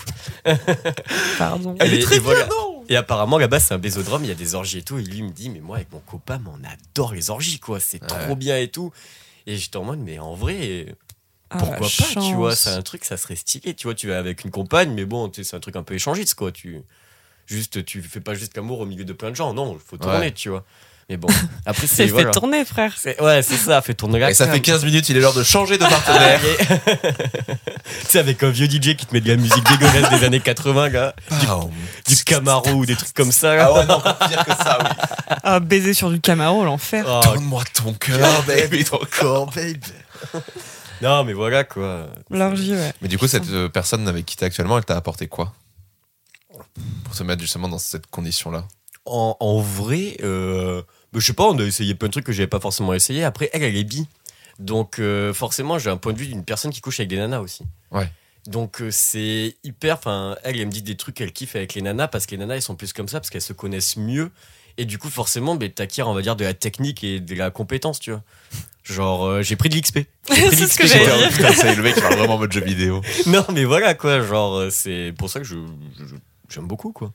Mais toi, tu lui as accordé ta confiance comment en fait à ce moment-là? Parce que quand tu vois, genre, c'est c'est tout bête, mais le fait de se retrouver face à des partenaires qui sont très expérimentés et qui connaissent plein de choses, Ah, Ça mais peut moi, être flippant euh, aussi. je suis ta pute, hein, t'inquiète, hein, fais-moi découvrir des trucs. Fais de moi ce que tu veux. T'es- Non, je sais pas, non, moi j'ai pas de gêne, je suis- je suis pas gêné, je suis pas là Ouais. pour prouver ce que je sais faire ou quoi, tu vois, non, tu vois. Genre, y a pas de souci, euh, t'es plus expérimenté, tant mieux, c'est cool. euh, et go, on couche ensemble et tu me dis ce qu'il faut faire, tu viens, on fait des trucs, moi je te dis ce que j'aime bien et tout. Et puis franchement, ça c'est. Dès, le premier, dès la première fois qu'on a couché ensemble, on a tous les deux eu un orgasme. Et c'était hyper bien. Et d'ailleurs, elle m'a, elle m'a dit, et ça, ça m'a fait beaucoup de plaisir pour mon ego d'homme surdimensionné. elle m'a dit, t'es le deuxième mec de ma vie à me, à me donner un orgasme la première fois que je couche avec, tu vois. Et j'étais en mode, ben cool, tu vois, tant mieux. Et bon, là, ça va faire quoi deux mois qu'on couche ensemble et ça se passe très bien. C'est super cool. Et du Bah, coup, on tente plein de trucs parce que voilà, elle, déjà, elle avait plein d'objets, enfin plein de toys, moi j'en avais beaucoup aussi. Et puis voilà, et on découvre des, des trucs, des aspects du sexe que moi je connaissais pas. Elle, elle connaissait déjà, mais du coup elle les vit avec moi et ça se passe très bien. Et moi je suis pas du tout fermé d'esprit là-dessus, donc euh, c'est cool. Et euh, tu dis que tu testes plein de trucs, du coup, euh, surtout en ce moment. Est-ce que tu, tu penses que tu te mets des jeux ou des défis dans ta sexualité? J'ai pas envie de dire le mot défi, parce que c'est pas des défis. Je vais pas me dire, ouais, vas-y, ça je peux le faire, ça je peux le faire. Non, dans tous les cas, c'est juste on le fait et puis il n'y a pas de question en mode je peux le faire, je peux pas le faire. Mais ouais, plus des jeux en mode qu'est-ce que je vais kiffer le plus, quoi. Mm. Vas-y, on essaie ça, on essaie ça, on essaie ça avec ça, tu vois. Très curieux, quoi. Oui, très curieux. t'as pas eu du coup cette question de performance dans le sexe? Alors, je pense que je l'ai eu plus jeune. Maintenant, je me pose plus trop la question. Ouais. Parce que, genre, après, il faut savoir que, ben, du coup, comment je me suis séparé de mon ex, euh, du coup, on est resté 4 ans ensemble. Je, me suis séparé d'elle en 2000, euh, 20, je crois. Et en gros, pendant quasiment un an, enfin, non, en fait, plus pendant un an et demi, j'ai pas fait l'amour jusqu'à notre fameuse histoire du hangar Eiffel, tu vois. Tu pourras la, dé- Qui- la développer ou pas, tu penses? Parce que ça, ça me paraît très important d'en parler. Je suis Ah très ouais curieuse Ouais. du coup. Tu- toi, tu, bon, mais du coup, en fait, bon, ça faisait un an et demi que j'avais pas couché et je ne voulais coucher avec personne. J'étais parti avec mon cousin en Australie. C'était pour Ouais. me vider la tête. Voilà, j'étais encore amoureux de mon ex, tout ça. Et vraiment, en rentrant d'Australie, je me suis dit que j'étais prêt à rencontrer notre nana et tout. Mais bon, je. Tu te laisses je- le temps, je pas ramais, pressé. Je ramais du cul, quoi. Genre, euh, j'y arrivais pas, tout ça. J'étais encore un peu bloqué. C'était compliqué. euh. Et du coup, arrive une super soirée au Hangar Eiffel avec mon ami Robin, ici présent. Let's go, j'ai fini la tête à l'envers les poteaux. Ah, c'était génial. C'était une bête de soirée en Mais vrai. après, à partir du moment où on est arrivé au hangar Eiffel, je ne vous ai plus revu. Mais C'est le principe d'arriver au Hangar Eiffel. Alors pour ceux qui ne connaissent pas le Hangar Eiffel, c'est une salle euh, techno hardcore sur Bordeaux euh, qui passe un peu de tout. Alors il y a tout style de, de musique, mais nous je crois qu'on était allé pour un truc qui pète bien la tête quand ouais, même. c'était de l'accord. Ouais, Ouais, c'est de l'accord. C'était un truc un peu que. Et en général, c'est le genre de soirée pour les gens qui vraiment n'y connaissent rien, où quand on arrive, en général à 10, on repart à 2. Parce qu'on a perdu tout le monde pendant la ça. soirée. Ouais, bah Alors oui, que la salle fait pas très grande, hein, c'est, c'est, c'est un hangar, Quand tu même. vois, mais. Ça peut rentrer du monde. Hein. Ouais, mais j'ai fait des boîtes de nuit beaucoup plus grandes où j'ai jamais perdu mes potes, alors Ah. que là, là-dedans. euh, je- Non, mais c'est parce que Enfin, c'est le Dans le hangar scène il y a, y y une dimension parallèle où tes Ouais. potes passent. Une C'est faille spatio-temporelle. Ah, Exactement. mais clairement. Non, mais voilà, du coup, avec euh, des amis, on va prendre un petit apéro, quoi. Et on arrive là-bas, il était quoi, minuit même pas? Ouais, minuit, une heure, hein, 23 comme d'hab, Ouais, hein. minuit, une heure. Du coup, on était déjà un peu amochés. Et moi, je fais ma soirée, tranquille. Et en fait, je rencontre un pote à moi de la fac là-bas, mais que ça faisait 4 ans que j'avais pas vu. Du coup, il me présente à tous ses potes. Et forcément, je suis quelqu'un de très sociable. Je deviens pote un peu avec tout le monde, je discute. Et au final, j'apprends que Robin et mes potes étaient partis. Et il restait plus qu'un autre pote à moi. Ouais, Et- moi, j'étais parti sur les coups. Ouais, c'était tard, hein, parce que je suis parti sur les coups Ouais, de mais on 4-5 s'est pas heures, hein. revu. Moi, j'ai Ouais, passé à discuter avec les gens et tout. Et puis voilà, on, on servait des coups et tout. Et moi, du coup, je me rappelle très bien, je retrouve le dernier pote qu'il y avait à la soirée, enfin, avec qui j'étais venu. On va pas dire son nom, mais j'arrive avec lui. Et il me fait, ouais, il y a, y a Robin et tous les autres qui sont partis, on n'est plus que tous les deux, on se tient au jus euh, pour quand on veut partir. Et là, je te dis ça, il est 4h du matin. Et je fais, ben vas-y, on danse un peu tous les deux, on tape du pied. Et là, je veux pour aller aux toilettes. Je vais aux toilettes. Et là, je vais souvenir, vraiment, je vais ouvrir la porte des toilettes. Et au même moment, la porte s'ouvre. Et je vois un, un Renoir, mais qui doit faire à peu près 2 mètres avec des tatouages, mais sur tout le corps. Direct, le mec, je le vois, il m'impressionne. Mm. Je lui dis, mec, tes tatouages sont ouf. Mais vraiment, c'était des vieux enfin, des tatouages maoris un peu, Mm. c'était trop beau. Et on commence à discuter avec le mec, et le mec fait, vas-y, euh, tu bois un coup, on va au bar. Je fais, ben vas-y, j'arrive. Du coup, on se cale au bar et tout. Et il me dit, tu bois quoi? Je fais, vas-y, comme toi. Et du coup, il fait deux whisky coca. Euh, c'est le seul truc que je bois pas. Euh, Je le dis pas parce que- dégueulasse, ouais. Moi, le, le whisky. ouais, T'aimes bien? Mm, J'adore Ah non, mais moi, le whisky, donc, ça euh, qui- qui dégueulasse. s'appelle aussi le Sky, avec euh, mon beau-frère, une fois, on a fait soirée à Soulac et on a bu une bouteille de Sky et il m'avait perdu dans Soulac pendant 3 heures. Et à partir de là, il m'a. J'ai un surnom quand je bois du Sky, c'est Bincho in the Sky. voilà. D'accord. Donc euh, là, je bois Je ce genre. verre de whisky et à partir de là, je n'ai plus que trois souvenirs. Voilà. Donc il faut savoir qu'aussi avec les potes de la fac que j'avais, je buvais un peu dans un Dans peu tous les tout. verres. Ouais. Et moi, je ne prends pas du tout de drogue dure, donc euh, je ne sais pas si j'ai bu dans un truc. euh, Moi, je pense que t'as été drogué, hein, vraiment. je, je ne sais pas si cette personne que j'ai croisée aux toilettes m'a drogué. Je sais pas si, du coup, les deux nanas avec qui j'ai fini la soirée, du coup, ça arrive. Je sais pas si c'est elles qui m'ont drogué. Je sais pas si j'ai bu dans une bouteille où il y avait du LSD. Je ne sais pas, tu vois. Le fait est que j'ai plus que trois souvenirs. Je me vois marcher dans une, dans une rue avec une blonde et une rousse. Voilà. Ok. Et Comme la genre, BD. euh, voilà, c'est. J'avoue. Ouah, j'ai jamais fait le lien. Mais en fait, C'est un aurais-je signe. réalisé mon fantasme en vrai? Les bonnes vibrations, le retour. mais voilà, et du coup, j'étais avec une blonde et une rousse. Et je marche dans la rue, mais voilà, c'est vraiment. c'est Mm. Tu vois, ce, cet effet-là où, où Frodon, il, il- dans le premier, tu sais, avant qu'il se cache dans le trou avec Sam, tu vois comment il voit se rétracter la Ouais, forêt ouais. quand le Nazgûl il arrive Ouais. bah, un peu la même sensation avec deux petites nanas qui marchent devant toi, tu vois. Et après, du coup, j'ai un souvenir où je suis nu sur un lit avec, du coup, ces deux nanas qui sont en face de moi et qui sont nues et on rigole. Et c'est là où je vais donner, je vais donner des petits détails parce que c'est vraiment tout ce que je me souviens. Je me rappelle que, la- que le drap ou la couette était vert, pomme, et qu'il y avait une porte sur la droite. Voilà, c'est tout ce que je me tout rappelle. Oh, les Et du coup, le troisième souvenir que j'ai, c'est descendre un colimaçon, donc sûrement de l'immeuble où elles étaient. Et euh, du coup, la blonde me raccompagne et du coup, elle m'ouvre la porte. Je sais, en fait, je, je sais pas si elle me raccompagne en bas de chez elle ou jusqu'au tram. Je ne sais pas en fait. Et elle me dit merci pour la soirée, Benjamin. Prends soin de toi. Elle m'embrasse et finito pipo, tu vois. Et le prochain souvenir que j'ai, c'est du coup mon pote euh, avec qui j'étais à la soirée, qui c'était le seul qui restait. 7h30 du matin, il m'appelle sur mon téléphone. Je réponds, j'étais en train de dormir sur un banc à la victoire. Waouh. Et c'est en fait à se réveillant à ce moment, il m'appelle et là, tout se remet en tête et ces trois souvenirs arrivent, Ouais. si tu veux. Et j'étais en mode, wow, mais qu'est-ce que j'ai fait? Du coup, je lui fais, écoute, mec, viens, on se retrouve au fournil, on va bouffer un, un truc, euh, là, faut que je te raconte ce qui s'est passé. Je raccroche, tu vois, on se retrouve au fournil, je lui raconte ce que je viens de te raconter. Et avec un peu moins de détails, parce que Ouais. j'avais vraiment la tête dans le cul et quelques souvenirs sont revenus après avoir passé la nuit. On retourne chez la pote chez qui on dormait on dort, machin, et puis on se réveille. Du coup, Elias, il avait raconté à mon couple de potes chez qui on était ce qui s'était passé et tout avec moi. Du coup, ma pote, qui est très féministe, me dit Non, mais là, t'aurais été une nana, ça aurait Ouais. été horrible, on serait allé chez les flics, qu'est-ce qui s'est passé T'es sûr d'avoir couché avec elle et tout. Et à ce moment-là, on prend un peu de cours, je viens de me lever et je me rappelle pas de grand-chose. Du coup, je leur raconte l'histoire, euh, comme ben, je viens de te dire, mes trois souvenirs Mm. majeurs du truc. Et j'ai une sensation un peu de, de brûlure où à un moment, ma pote, ma pote elle me pose la question Mais tu te rappelles, elles t'ont touché ou pas? Et à ce moment-là, j'ai une sensation de brûlure sur le torse, tu vois. Et j'enlève ma chemise et j'étais lacéré. Du cou à mi-cuisse, j'avais des griffures sur le ventre et sur le dos. Mais des griffures, il y en a, il y a- j'en avais une sur les fesses et sur la cuisse de droite. Ils sont restés une semaine et demie. Les griffures, ouais. Elle a une super photo en Polaroid d'ailleurs. Mec, avec, euh, c'est chaud de ouf comme voilà. histoire. et du coup, bah, après cette histoire, euh, le l'après-midi, j'allais voir un contest de BMI qui s'appelle les Vibrations Urbaines, qui a chaque année à Pessac. vibrations. Des, Voilà. des bonnes vibrations. les bonnes vibrations. et du coup, voilà. Et puis j'avais la tête dans le cul. Et du coup, bah, il y avait mon pote là-bas, Thierry, et qui me dit euh, Putain, mais mec, euh, qu'est-ce que t'as là? Tu parles pas depuis tout à l'heure et tout. Et du coup, bah, je lui raconte euh, ce qui s'est passé. Il me fait Mais mec, c'est chaud, t'as fait un point à 3, tu t'en rappelles pas. Bah déjà, Et tu lui, sais pas si tu t'es vrai- protégé en plus. euh.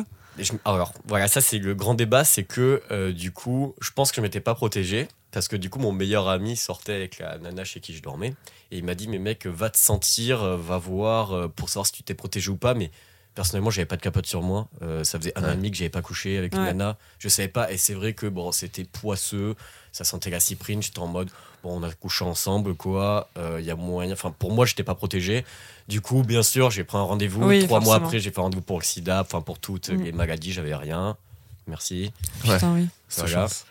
Et du coup, ben, mon pote là, Thierry, il me, il, me- il s'inquiète pas forcément, mais il est en mode putain, t'as fait un point à trois, je t'en rappelle pas, putain, mais comment tu te sens et tout, c'était cool. Après, j'ai d'autres potes qui sont arrivés qui ont plus été dans le mood de, oh mec, c'est bon, ça faisait un an et demi, t'as fait un point à trois, chapeau et tout. Mais j'étais moi, c'est l'angoisse, en vrai, Dans euh. ce. Ouais. Ouais, mais tu je soupirais, j'étais en mode oui. Tu vois, en mode. euh, Mm. Mais je, je- du coup, le soir, je suis allé me balader parce que du coup, il faut savoir que j'avais laissé trois messages vocaux à mon meilleur ami pendant mon blackout. D'accord. Et dans Ouais. ces trois messages vocaux, je lui dis, mec, euh, alors le premier, je suis gavé bourré. Je lui dis, mec, là, je viens d'arriver au tram, je sais pas ce qui s'est passé, faut que je te parle, je viens de sortir de chez deux nanas, euh, c'était un peu bizarre et tout. En gros, je lui explique, un mec bourré qui explique vite fait ce qui s'est passé, Ah. mais j'avais, même à ce moment-là, j'ai l'impression que je me rappelais pas trop ce qui s'était passé. Je devais être tellement bourré que je me rappelle pas ou drogué, je ne sais pas. Et c'est là, après, sur les deux autres messages vocaux, qu'on se dit que j'ai sûrement été drogué. C'est parce que dans les deux autres, je rigole de ouf. Je venais de prendre le tram, j'étais descendu je ne sais où en tram, et je dis à Pablo, en rigolant, mec, je suis perdu dans Bordeaux, chaud, je te fais un partage de points GPS. Les immeubles, ils sont géants, j'arrive pas à marcher droit, mes jambes, elles ne m'écoutent pas. Non, mais c'est sûr. déchiré, ouais, tu c'est vois. sûr C'est que sûr que t'as été drogué, drogué. hein. Et sûr. après le troisième message, c'était un peu en mode Pablo, je suis perdu. euh. en voilà, si tu peux me répondre, ça peut être cool et tout. euh. Genre, ah, là, là, j'étais, j'étais vraiment paumé, quoi. Et, et au final, j'étais sur un banc à la victoire en train de taper ma meilleure sieste. Et, et c'est Elias, c'est vraiment quand. Et du coup, c'est vraiment quand je vois Yaya sur mon, sur mon téléphone que je pense que mon cerveau s'est reconnecté en fait. Que j'ai quelque chose qui se rattache à la Ouais, réalité. ouais. Mon pote avec qui j'étais à la soirée et tout. Je pense que j'ai dû dormir une heure, une heure et demie sur le banc. Et du coup, là, tout s'est remis en marche. Et voilà. C'est en fait là vraiment ce que tu décris, c'est mon cauchemar. Ah ouais Ah c'est genre euh, vraiment c'est- ça m'angoisserait vraiment, mais ma- tellement. Ma pote, elle était, elle était vraiment en mode, mais là, t'aurais été une nana, on serait déjà chez les Ouais. flics, on Non, bien sûr. au viol et tout. C'est pour, ça que j'ai vraiment insisté pour qu'on en parle, parce que je sais qu'à l'époque, moi je savais pas trop comment me situer, parce que j'étais en mode en fait on sait pas trop ce qui t'était arrivé, ça se trouve c'était juste bourré, machin. Et à force d'y cogiter, d'en parler, je suis complètement d'accord avec, euh, avec cette pote. euh, Mm. J'étais en mode en fait, en fait il faut qu'on en parle, parce que on peut voir ça comme une histoire très drôle, alors qu'en fait ça n'a rien de drôle quoi. Mais Non. après, alors, moi, pour le coup, il y a plein de gens qui me connaissent très bien quand je suis bourré et tout. En fait, t'as eu de la chance, tout tout s'est bien aligné pour toi, Ah oui, parce que tu parles d'un mec qui est bourré, drogué, qui sait pas où il va, qui se fait emporter Mais par drogué, deux meufs. je ne sais pas. En vrai, je ne sais pas si j'ai été bourré parce que. Vu comment tu le décris, Mais euh, Ah ouais, mais quand j'avais bu du whisky à Soulac et que j'avais fait ce fameux blackout pendant 3 heures, où là, pour le coup, je me rappelle de Mais là t'as bu rien. un verre de whisky. Mais je ne sais pas, j'ai plus de souvenirs. Je sais pas quand si j'en ai pas bu Hmm. plus, tu vois. Ah putain. Je ne sais pas, je sais pas si le mec avec qui je discutais, il était homosexuel, il a cru que moi aussi, Ouais. qu'il m'avait drogué ou je sais pas quoi. Je ne sais pas, je sais pas si c'est Nana, c'est elles qui m'ont extirpé du mec, mais dis-toi que le lendemain, enfin le, le lendemain où j'étais pas bien, là que je suis allé vous passer urbaine, je suis resté un jour de plus sur Bordeaux. Je suis allé me balader dans Stalingrad parce que du coup, je savais que les nanas habitaient à Stalingrad, vu que Mm. dans le message vocal, j'avais dit à mon meilleur ami, je suis au tram à Stalingrad, j'attends pour rentrer, je viens de sortir de chez les nanas et tout. Donc, je pense que les nanas étaient à Stalingrad. J'ai fait tout Stalingrad à pied pour avoir des souvenirs. Mm. J'ai regardé tous mes comptes bancaires, mes mails. D'ailleurs, en regardant mes comptes bancaires, j'ai- c'est là où j'ai vu que la soirée m'a coûté zéro et que je me suis fait rincer toute la soirée. Ça, c'était hyper cool. Après, j'ai checké mes, mes mails, j'ai checké tout, mais j'ai Facebook, Instagram, mes numéros de téléphone, des messages. J'ai tout regardé, j'ai regardé un par un tous les gens qui étaient intéressés et qui ont participé à l'événement du hangar Eiffel. Ça m'a pris deux heures et demie. Ah. Regardez chaque tête. Chaque fois que je voyais une blonde et une rousse, Mm. je regardais la tête. Et tu les as pas trouvés. Enfin t'as pas de souvenir du coup. Mais dis-toi que même dans Bordeaux encore, quand je croise une blonde et une rousse qui sont que toutes les deux, Mm. je suis obligé de checker leur visage pour. On sait jamais, tu vois. Ouais, je capte. Ouais. Pour. euh, je- on sait jamais, tu vois, un petit souvenir. Mais le seul truc, c'est que du coup, on m'a rassuré parce qu'on m'a, on m'a dit, du coup, ma meilleure amie et mon meilleur ami m'ont dit, mec, euh, quand t'es bourré, t'es hyper sociable et tout, t'es drogue. Mm. Je pense que juste t'étais ultra bourré, t'as voulu partir du hangar Eiffel. Euh, t'as croisé ces deux nanas qui ont, t'ont sûrement récupéré la petite cuillère parce que tu faisais que de péter la gueule parce que tu marchais pas droit, Mm. t'as dû les faire rire. Elles ont eu un petit délire. Elles t'ont ramené chez elles et puis là, ben, vu que je suis très avenant, euh, quand j'ai bu, ben, il s'est passé ce qui s'est passé. Et après, la blonde, dans tous les cas, dans mon souvenir, elle m'a ramené, elle m'a dit merci pour la soirée, prends Ouais. soin de toi. Oui, donc il peut pas s'être passé des trucs. euh, Je pense pas, mais moi, ce qui me faisait peur, c'est que je savais pas si elles étaient mineures. Ah tu ouais, vois. putain. Je savais pas quel âge elles ont, mais bon, le gars, il m'a rassuré en disant elles avaient un appart.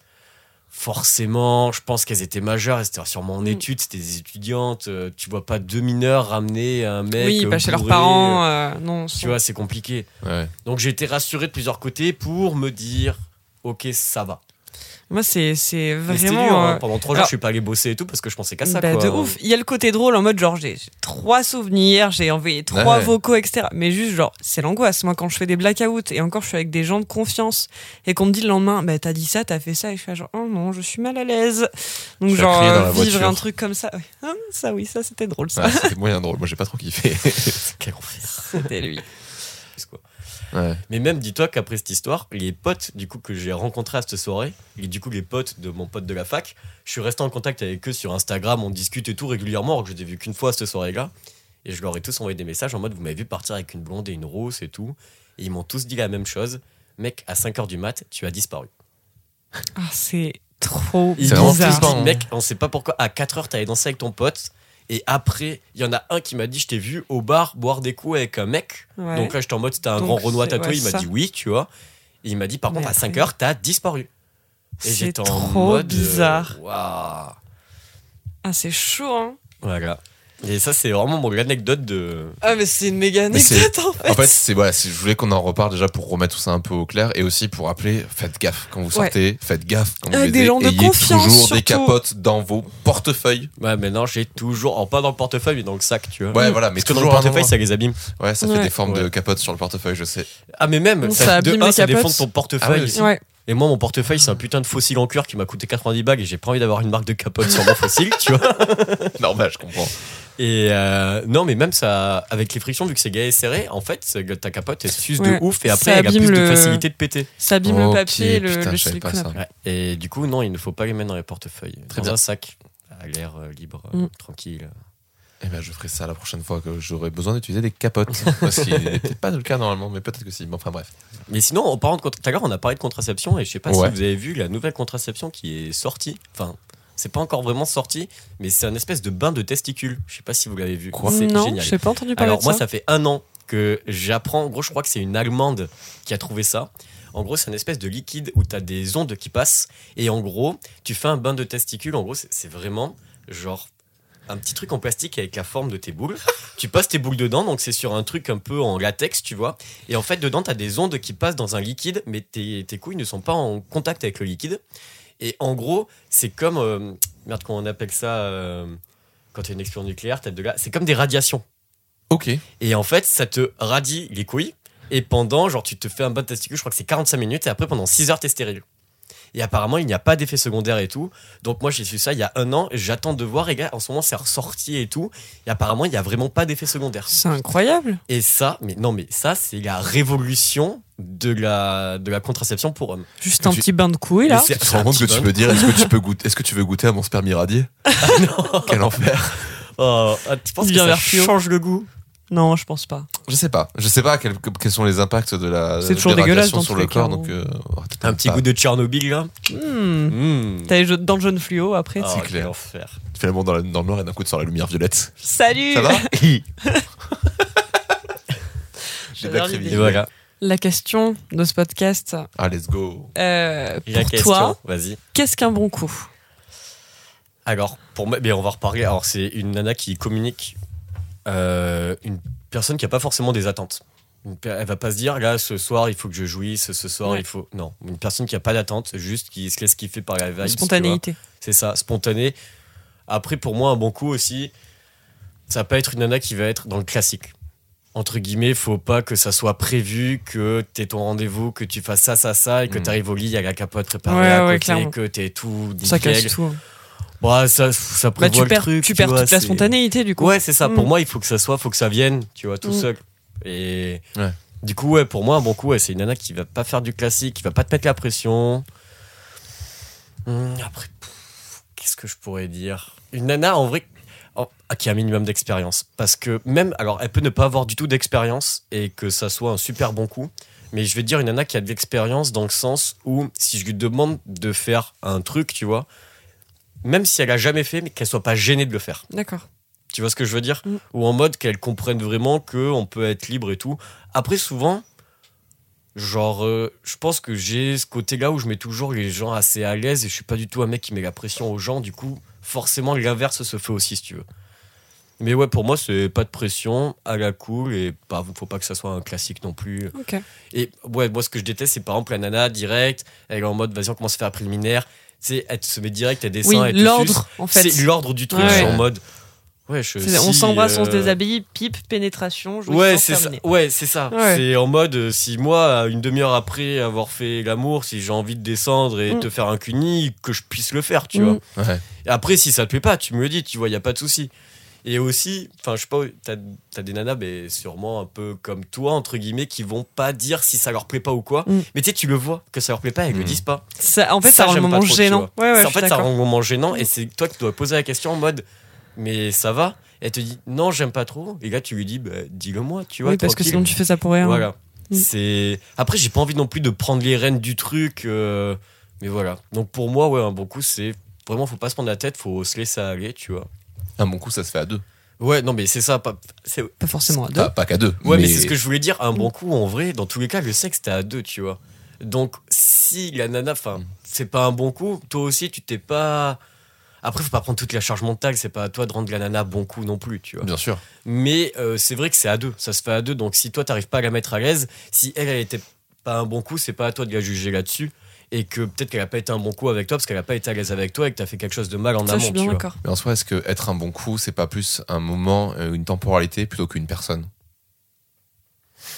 Mais oh, je pense que ça mélange les deux. Tu, en, Mm. en soi, il y a quand même des bons et des mauvais coups, on va pas se mentir. Je tous le bon et le Tu mauvais vois, coup tout ce que j'ai dit jusqu'à présent, t'oublies. Il y a des bons et des mauvais coups. Non, mais il y a clairement des bons et des Oui, mauvais coups. Enfin, même après, voilà, au niveau technique, moi, je, je vais pas non plus casser les couilles sur la technique, mais c'est vrai que, je sais pas, tu fasses par- faire une fellation ou quoi, la nana, elle te suce, tu vois direct si de 1, elle aime faire des fellations. Mm. Si elle fait ça juste parce que on reste dans le classique et Parce qu'elle que se tu lui as dit demandé aussi. qu'elle doit lui faire ou que tu lui aies demandé, tu vois. Alors moi, pour le coup, je demande jamais qu'on suce. Euh, Mm. J'attends si elle a envie à un moment, elle le fait, tu vois. Mais euh, je vais jamais demander au premier rencard, première fois qu'on couche ensemble, tu vois. Alors, on va pas coucher forcément ensemble au premier rencard. Là, je, Je suis je- déçu. non, mais je dis pas que ça n'arrive pas. hein. mais voilà, la première fois qu'on couche ensemble, je vais pas lui dire, vas-y, t'es chaud, tu me tailles une pipe. Non, non, genre. euh, Plus tu demandes, moins c'est- agréable, je trouve. Ouais, non, mais Ouais. clairement, juste tu te laisses aller, euh, tu lui demandes. Alors, moi, par contre, je kiffe bouffer des chattes. euh, je vais lui demander est-ce que je peux. Let's go.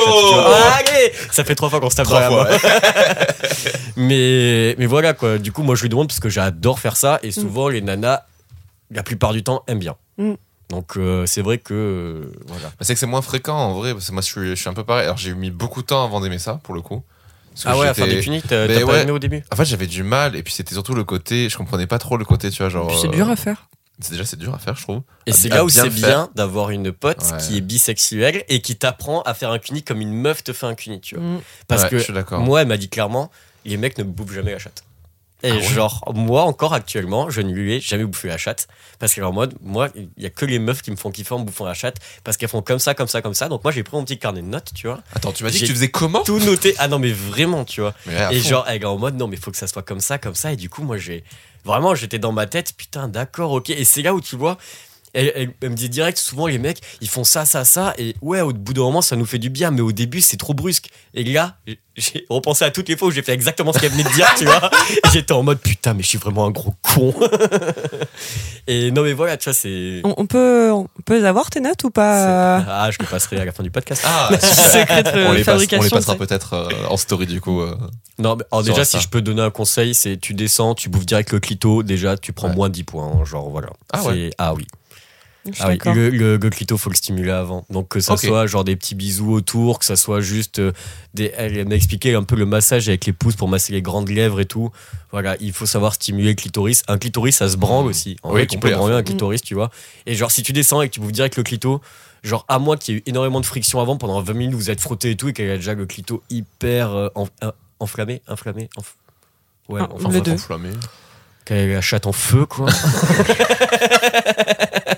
Sorte de délicatesse pendant une heure et demie pour qu'ils disent ça à la fin. Mais non, mais voilà, genre, faut Ouais. vraiment y aller. Genre, le clito, c'est hyper sensible et il Mm. faut vraiment qu'il soit très stimulé. Genre, tu peux pas descendre direct. Vous êtes mis au lit, tu, tu vas lui faire un cuni, tu lui manges le clito, tu vas juste lui faire mal et ça va, elle va pas du tout kiffer. Et de toute façon, après, si elle a pas mouillé, euh, tu peux te dire que t'as chié ton cou, quoi. Je ne suis pas d'accord.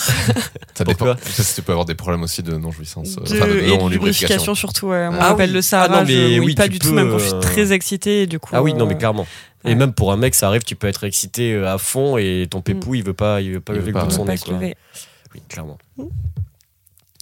Écoute, on reprendra quelques petits euh, cours. euh, ce quelques... on, cours on- de on- on- on- on mélangera un peu tout, parce que je pense qu'on peut être trois autour de la table à en parler, hein, mais Moi, je Le- l'ai fait qu'une fois. hein. tu as fait qu'une fois? Ouais.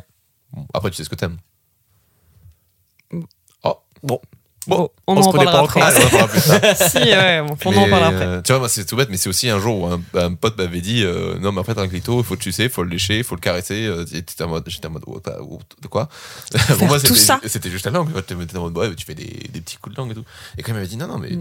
déjà, il m'a dit Suce-le. J'ai essayé, je fais Oh putain, c'est magique. Mm. C'est incroyable. C'est. euh, Alors en on- vrai, on- alors moi tu vois pour Ça le coup, dépend. et voilà, j'ai des nanas gens, qui hein. me disent que genre si c'est clito c'est beaucoup trop brusque. Après tous les clitos sont différents. Ouais, mais ça vois. dépend comment tu fais. Ça aussi, dépend vois. s'il est encapuchonné ou pas aussi. hein. Mm. Parce que ça, fais- ça, ça change toute Ouais, la c'est- Ouais, sensibilité. ouais, ouais, tu lui tires le truc, tu lui fais un suçon, après avec clito c'est. c'est- Et Justement, en plus, moi, sachant que je sais que c'est un organe très sensible, j'y vais, j'y vais toujours très attention. Enfin, j'essaie toujours d'y aller doucement. Et en plus, je me dis ce, que, ce qui est toujours chouette, c'est que moi, j'aime, et je me dis, bon, peut-être que ça marche aussi, c'est faire monter vraiment la pression. Et tu, sais, tu descends, t'as déjà la tête en bas, mais t'es pas dessus, quoi. Ouais. Et tu Oui, chauffes clairement. tout autour et tout. Mais c'est ça, et c'est là, des fois, euh, moi c'est ce qu'elle m'a expliqué. Elle m'a dit des fois, c'est le fait, la frustration, le fait que, tu sais, il y a toute une stimulation autour et que ça touche pas, en fait ça le stimule encore Ça, plus, je tu vois. Totalement d'accord. Et ça, c'est hyper cool, justement. C'est tu la frustres, en fait. C'est tu fais plein de trucs, mais autour du clito. Et puis après, quand tu vas sur le clito, au moins, tu sais, c'est l'aboutissement du truc. Et le truc aussi, moi, qui a été révélateur, euh, qui, est, qui est une dinguerie, enfin, vraiment, c'est un petit tips, c'est pas parce que tu fais un cunique, faut pas utiliser les doigts ailleurs. Ah, mais oui, non, mais ça, ça Mais un cuni, pour moi, il y a toujours un minimum de doigts quand même, tu vois. Après, tu peux faire une partie où il y a que la langue, tu tiens les cuisses, Bien ou sûr, quoi. ouais. Mais après, oui. Oui, mais tu peux aller. tu- Mais en fait, ça, c'est que c'est. Tu peux aller chercher juste le corps. Moi, je sais que j'aime bien aller masser le corps en même mec, temps. C'est et c'est tout, pareil, euh. en, en soi, quand t'es en pénétration, tu vois, Ah bah tu oui. peux te servir très bien de tes doigts aussi. Oh. Alors ça, ça, c'est super bien, mais que ce soit sur les seins, que ce soit sur le clito, que ce soit autour du vagin, que ce soit sur les cuisses, Ouais, genre les des hanches, papouilles, euh, des partout, caresses non, et tout. Il y a des trucs qui sont beaucoup trop excitants pour une nana. De toute façon, je trouve ça trop bizarre, mais même pour un mec, et je trouve ça trop bizarre de, toute façon, de baiser et d'être avec tes mains en mode je ne sais pas quoi faire de mes mains. Je, je vais les laisser là pour voir. Let's go en petit soldat comme ça, le long du corps. Je t'en prie. Fais-moi l'amour, femme. une, main sur, une main sur le cœur, une main dans le dos. go. SNK, gros. On est là. On retourne toujours sur les mangas, c'est terrible. Du coup, comment tu dirais que ton rapport au sexe a évolué entre hier et aujourd'hui? Alors, moi, mon rapport au sexe, euh, il a énormément évolué. Euh, il, y a, il y a la quatrième année où j'étais avec mon ex. Ok. Parce que du coup, on est sortis deux ans ensemble. Après, on s'est séparés. Et après, on s'est remis un an ensemble. Et ça se passait vraiment super bien dans notre vie de tous les jours. Alors, il faut savoir que j'avais une relation à distance. Donc, euh, c'est facile de dire la vie de tous les jours quand tu la vois une semaine tous les deux mois. Mais Ouais. voilà. Genre, quand on était ensemble, c'était super bien. Surtout que dans les euh, deux autres années où on était ensemble, elle était sur Paris. Moi, je bossais, j'étais plus à la fac. Donc, tous les week-ends, avec euh, la super voix qui a détruit l'environnement, Bordeaux-Paris, la LGV, jeune homme. Mais voilà, j'allais sur Paris très vite. Et, euh, et du coup, ben, on se voyait tout le temps, ça se passait super bien. Et du coup, vu que notre vie se passait hyper bien, notre vie de couple, ça se passait trop, trop cool. Mais forcément, ça arrivait au niveau du sexe. On a commencé à parler de plein de trucs qu'on parlait pas avant. Et c'est là où je pense que j'ai vraiment changé au niveau du sexe. Qu'en fait, elle a eu ses premiers orgasmes, alors que ben, pendant trois ans de couple, Ouais. elle avait jamais eu d'orgasme, tu vois. Et c'est là où on a parlé de ça. Après, elle avait développé vachement de, de notions féministes et que moi, je ne connaissais pas du tout ce que c'était, tu vois. Genre, je ne connaissais pas, tu vois. Vraiment, j'étais. Mais je, j'ai- je peux pas dire que j'étais contre ça. Je, juste, je ne connaissais pas. Et quand même, parler de tout ça, j'étais en mode Ah ouais, elle m'a fait prendre conscience de plein de trucs. Et après, eh ben, forcément, on a rencontré ce fameux spot euh, chez qui on a, Ouais. j'ai dormi après l'hangar Eiffel, tu vois très bien de qui je parle. Tout à fait. Et donc forcément, elle qui va à balle, elle a aucun tabou, elle te dit plein de trucs, elle te sort plein de trucs dans la gueule. Donc forcément, moi, c'était bien remise en question. Et quand je me suis séparé de mon ex, mais vu que pendant un an et demi, j'ai couché avec personne, mais en fait, j'étais juste sur un travail sur moi-même, sur euh, ben, ce que je pourrais avoir, quelles attentes je pourrais avoir et tout, quelle communication je pourrais avoir avec ma prochaine partenaire et tout. Ouais. Et voilà, et puis j'ai engrangé, on va dire, plein de connaissances, entre guillemets, mais que du théorique. Et voilà, et maintenant, on va dire que ça va faire euh, un an que j'ai jamais eu une sexualité aussi bien, quoi. Enfin, je veux dire que ça se passe aussi bien pendant ma Bah, c'est pendant le sexe, quoi. Mais oui, vraiment. ouais. C'est-à-dire que le travail sur toi était nécessaire. Ah oui, pour mais le travail sur moi, mais je pense que c'est ce qu'on disait, tu vois, entre les 20 et les 30 ans, t'apprends à ce que t'as besoin, ce que t'as envie et tout. Et je pense qu'il faut toujours avoir un travail sur soi, sur soi. Et il faut arrêter de se dire, ah ouais, mais là j'ai envie de baiser, il faut que je baise et tout. Des fois, pas baiser pendant un moment. Tu travailles sur toi, quitte à te Sur- toucher sur plus. ta frustration aussi. Mais hein. ouais, et puis tu Mm. te touches plus, t'apprends à savoir comment réagit ton corps sur certaines choses. Faut pas être fermé d'esprit, t'essaies Mm. plein de trucs et tout. Tu vois ce qui te plaît, tu vois ce qui te plaît pas. Puis au bout d'un moment, ben, tant que t'es carré avec toi-même, après avec l'autre, ça va être encore mieux. Mm. Enfin, moi, je, je vends cette technique-là en tout cas. Savoir faire une pause et savoir se recentrer sur soi, ça, va, ça marche très bien. Bonne Enfin, technique. voilà. Euh, Est-ce que aujourd'hui tu dirais que tu aimes le sexe? Je kiffe le sexe. J'adore le sexe. Mais ça, oui, c'est. Ah, ça, je vais pas mentir. hein. Je suis un, un C'est une gros, évidence. gros baiser, entre guillemets. Non, j'adore ça. Je, j'aime beaucoup le sexe, mais j'aime beaucoup le rapport à la personne. Après, moi, je suis quelqu'un de très sociable. Donc, de base, j'aime rencontrer des gens. Et rencontrer des gens dans leur, intimi- dans leur intimité, c'est encore un plus pour moi. Mm. Et du coup, oui, j'adore le sexe. Euh, Je trouve que c'est très bien. Donc, que ce soit du sexe sans amour ou du sexe avec amour, là, c'est c'est la totale, c'est encore mieux. Mais, euh, mais voilà, oui, c'est. Ouais, puis l'am- l'amour peut durer deux heures. hein. Ah oui, Oui, je suis d'accord. l'amour peut durer. Au niveau de l'intensité, il y a des fois où c'est Ouais. équivalent de ouf. Puis il y a des gens sur lesquels t'as as un crush, euh, ça marche super bien de la, nu- cette, la nuit, et après tu te dis, ben, en fait, euh, tu sais, quand tu les revois peut-être une fois, ou même euh, après tu, tu, passes cette, tu passes cette erreur-là, tu fais, ben, en fait, c'était très bien cette nuit-là, j'ai aucune idée si ça sera bien après, et j'ai Mm. pas envie de tout ruiner, quoi. Ah, mais clairement. Donc vaut mieux que je t'aime juste pour deux heures que euh, passer euh, deux ans de vie où on se fait chier après Mm. derrière, tu vois. Ah, mais c'est vrai qu'il faut pas s'engager trop vite. euh. Non, faut Après, prendre le c'est temps. c'est- ouais, voilà, c'est beaucoup de réflexion. Et comme tu dis, l'amour, ça peut durer 12 heures et le sexe, ça peut durer un an. hein. Tu peux, euh, Ouais, c'est ça, ouais, tu peux coucher avec une personne pendant un an sans être amoureux et tout, et juste te tire vers le haut, t'apprends tous les deux à te connaître. Tu et- découvres, tu testes à fond. hein. Clairement. Et puis, moi, je suis dans l'optique où quand tu couches avec quelqu'un, tu rentres tellement dans l'intimité de quelqu'un que sais, tu peux partager des choses et tu peux dire des choses sur ta vie, mais qui n'ont aucun rapport avec le sexe. Mm. Et ça peut grave t'aider, tu vois. Juste parce que tu arrives à rentrer dans l'intimité, du coup, tu te fais confiance, tu crées Mm. une forme de conscience qui peut t'aider pour ta vie de tous les jours. Du coup, moi, je. Coucher avec plusieurs personnes ou quoi, moi, je pense que c'est une très bonne technique. J'avais connu, euh, euh, j'avais connu un mec comme ça que j'avais rencontré euh, sur Tinder, je crois. Et je suis vraiment pas fan des applis de rencontre. Mais là, je m'étais dit, bon, vas-y, je teste, il a l'air sympa. Et au final, on avait passé la soirée à discuter de trucs euh, hyper intimes, euh, genre de, de sa famille, des meufs qu'il avait eu avant, etc. Et, euh, et moi, de mon côté, pareil. Et après, on avait couché ensemble et c'était cool. Et ça a duré euh, une ou deux soirées, je crois. Et après, c'était terminé. Mais juste, on a discuté pendant des heures. On a fait l'amour, c'était bien. Et après, c'était terminé. Ah, mais clairement, euh, mais, mais là, on peut parler de Tinder. et ça faisait vois. quelques jours, quelques heures qu'on se connaissait, tu vois. Et c'était Mais vraiment. tu cool. vois, pour moi, Tinder, c'est comme un bon coup. Faut pas avoir d'attente. Ouais. Faut Ouais. pas que ça soit classique. c'est vraiment ça. Pour moi, Tinder, c'est ça. Genre, moi, faut je se sur démarquer Tinder. en plus. hein. Mais en vrai, faut, faut, faut pas se dire, vas-y, je me mets sur Tinder pour choper. Non, mec, Non. tu te fous sur Tinder, tu dis ce que tu as envie de dire, tu mets des photos que tu as envie de mettre, et tu t'en fous. Quand il y a un match, tu lui parles, si elle te répond pas, ben tant pis, tu vois. Et puis c'est tout, genre tu te laisses aller. Et puis moi, la nana, du coup, avec qui je couche en ce moment, moi, je l'ai rencontrée sur Tinder. Et ça se passe super bien. Mm. Et jamais je me serais dit qu'avec Tinder, je rencontrais une nana aussi bien, tu vois. Parce que j'ai, alors j'ai aimé les gens que j'ai rencontrés. Enfin, j'ai aimé. J'ai apprécié les gens que j'ai rencontrés euh, sur Tinder. Il y en a pas eu beaucoup. Il y en a eu deux ou trois, je crois, max. Mais, euh, mais par contre, j'aimais pas ce truc de. euh, Enfin, il y a vraiment un truc quand t'es une meuf sur Tinder. Euh, c'est plus facile euh, de rencontrer des gens parce que t'as beaucoup de mecs qui viennent te parler. Il y avait ce truc de euh, t'as en fait, énormément Tinder, de conversations. 80% de mecs, 20% de femmes. Voilà. Donc à partir de là. euh, Et t'avais vraiment ce truc de, de toutes ces conversations ouvertes qui étaient toutes les mêmes et j'avais l'impression d'être devant un catalogue de mecs et bon je choisis lequel ce soir et j'ai pas du tout aimé ça. Mais après, oui, mais ça, c'est le mauvais côté de Tinder. C'est pour ça que je te dis qu'il faut pas avoir d'attente. Tu t'en Ouais. fous d'avoir ce catalogue. Juste, tu vois un mec, il te fait. Dans sa bio, quoi, il te fait rire. Juste, tu matches. Et puis, Ouais. celui après, tu vois ça que pas. j'ai fait. Par je restais contre- pas longtemps sur l'appli généralement. Moi, moi, ça, je le dis à toutes les femmes qui, qui, qui écouteront ce podcast. Euh, alors, de un, si vous voulez pas répondre, vous likez pas. Parce Mm. que ça, c'est un truc, c'est trop chiant, tu vois. De ouf. Et arrêtez de faire ça pour l'ego, tu vois. Genre, vraiment, ça, c'est un truc infernal. Combien de nanas, juste, elles mettent leur Instagram en plus. ouais. En fait, elles mettent leur Instagram, comme ça après elles ont plein de charros qui Mm. viennent se mettre, du coup les mecs vont les DM, du coup ça va leur casser les couilles parce qu'elles auront plein de messages, tu vois. Et elles font ça pour leur ego. Et ça, ça m'énerve. Juste une appli d'application de rencontre, déjà que c'est un peu cringe sur les bords. Mm. Si en plus, Tu fais ça pour les cassez- likes. mais en euh, fait ça casse le système, tu vois. Mm. Genre c'est une application qui est faite pour que des gens, entre guillemets, puissent trouver l'amour.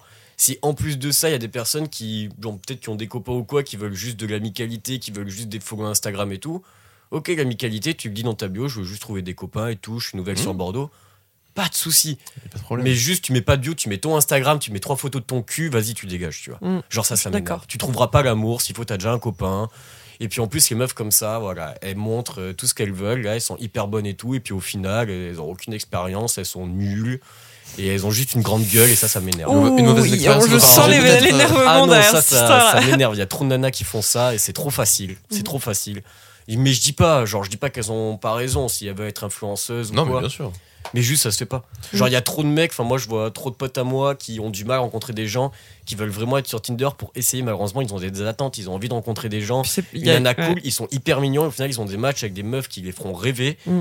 Et juste, les meufs, elles ont liké pour avoir un match en plus sur. euh, Pour les gens, pour les gens un peu timides, c'est vrai que derrière l'écran c'est quand même plus facile et euh, c'est que ça peut être un avantage Tinder Ah, mais oui, non, mais c'est- je, voilà. je sais que là, avec mon ex, euh, quand on s'était remis ensemble un peu au début, elle avait mis une petite distance, genre attends, je préfère attendre, enfin, qu'on voit avant de dire qu'on est officiellement ensemble et tout. Elle m'avait dit, elle était encore sur Tinder, enfin, c'était à la 20, c'était Tinder, elle était en mode voilà, bah en fait, j'ai besoin de savoir en fait si je plais, si je machin, écoute et tout. Moi j'étais en mode oui, bon, alors je pense que tu plais, t'as déjà couché avec beaucoup de gens et tout ça, mais si t'en as besoin, vas-y. Et euh, le jour où je lui ai dit, bon là, tu peux le supprimer, c'est quand elle a reçu la notification qui a dit, vous avez eu 7000 matchs depuis deux, deux mois. Fait, c'est peut-être suffisant, non? Ça, c'est bon, tu 7000 sais là. matchs ou 7000 likes? Peut-être 7000 likes. Like, Non, mais c'est des likes parce que ça veut dire que elle, si c'est un match, elle a aimé 7000 personnes aussi. Ouais, donc je pense non, alors c'était peut-être des likes juste. Oui, Parce mais que oui, il me c'est des semble- qu'elle mais- pas grand chose. Mais non, mais c'est. Enfin. bon, Et là, t'as envie de dire, enfin, t'as envie de dire, c'est bon, ton ego il est réglé, tu vois, genre 7000, 7000 likes. ça- mais oui, ça et moi va. aussi, ce que je comprends pas, c'est que j'ai des potes à moi, tu vois, qui ont fait ça. Moi, enfin, ma meilleure amie elle a clairement fait ça pour l'ego, tu vois. Ouais. Et elle a vraiment. Genre, je regarde son profil Tinder. Elle a donc euh, 99 plus, tu sais, ça veut dire que t'as autant de j'aime que possible, tu vois, tu peux pas en avoir plus. En gros, c'est dans Tinder, t'as un, un petit truc avec tes likes. Ok. Tu sais, en gros, tu peux pas savoir quelles Ah oui. personnes t'ont liké Oui. à moins que tu paies. Donc, euh, tu peux pas en avoir plus de 100, entre guillemets. T'as marqué 99 plus. Et elle a genre 250 matchs. Il y a genre 40 personnes qui lui ont envoyé un message, elle a jamais répondu. Mm. Il y a 50 personnes en attente. Je suis en mode, mais ça te sert à quoi, tu vois? Mais supprime-les. Ouais. Elle est en mode, oh, mais non, je les garde. Mais ouais, mais tu quoi, tu fais la collection Je de- les garde. On dirait que tu gardes des mecs dans Mais une ouais, poche. non, mais c'est Et mais c'est ça, hein. Moi, je Au trouve cas où. ça horrible, tu Mm. vois. Et en fait, toutes les nanas font. Quand tu regardes n'importe quel Tinder d'une nana, toutes les nanas ont à peu près dans leur match, elles ont 36 000 conversations. Moi, tu vas voir sur Mm. mon Tinder, tu vois, alors j'ai eu, je sais pas, une cinquantaine de matchs. en- Je me suis mis en janvier, tu vois. Ouais. J'ai eu, une, je pense, une cinquantaine de matchs. Moi, il y en a une, c'est la nana avec qui je discute en ce moment. Une nana qui me répond pas, je la sors. Ouais. Une nana qui, a, qui me répond pas ou qui a arrêté de me répondre. Je sais pas, au bout de deux semaines ou quoi, si on suis pas d'accord. Dès qu'elle m'a filé son Instagram, je la supprime de Tinder, tu vois. Mm. Genre moi, là, sur mes matchs, j'en ai une. C'est la nana avec qui je discute en ce moment. Si, bien sûr, je continue à liker et tout, j'ai un deuxième match, je peux en avoir 4-5 avec qui je discute. Mais de toute façon, quand on a 4-5 avec qui tu discutes, au final, il y en a une qui va peut-être te répondre régulièrement. Mm. Avec a qui ça va vraiment Instagram, matcher, a un Et feeling. après, euh, t'as une chance sur trois que t'as un rendez-vous avec elle, tu vois. Mm. Parce que je te dis, j'ai eu 50 matchs depuis janvier, j'ai eu 3 rendez-vous Tinder dans Ouais. ma vie. Donc, euh, c'est pas Puis ouf, tu vois. en vrai, le nombre de discussions que tu as sur Tinder et quand tu dis ah bah du coup on se voit et d'un coup ça bloque. Ah, mais c'est pas facile aussi, hein, je t'avoue. Ah oui, j'avais du mal à Je suis rencontrer d'accord les que mecs. c'est pas facile, mais tu vois, genre c'est. Enfin, t'es là pour faire des rencontres et je trouve que passer par une plateforme, c'est pas une rencontre. Enfin, c'est pas une rencontre. Moi, j'étais. Si, c'est une rencontre, mais t'es J'étais pas là pour ça. partagée. J'étais Ouais. partagée parce que j'aimais Enfin, si tu j'aimais vas pas faire ça, tu vas discuter. IRC, tu vas pas sur Tinder. J'aimais pas discuter sur l'appli parce que je préfère discuter dans, dans la vraie vie avec Ouais. les gens parce que c'est pas du tout pareil par message que euh, quand on discute comme ça. Euh, et j'ai l'impression d'être un peu plus euh, loquace.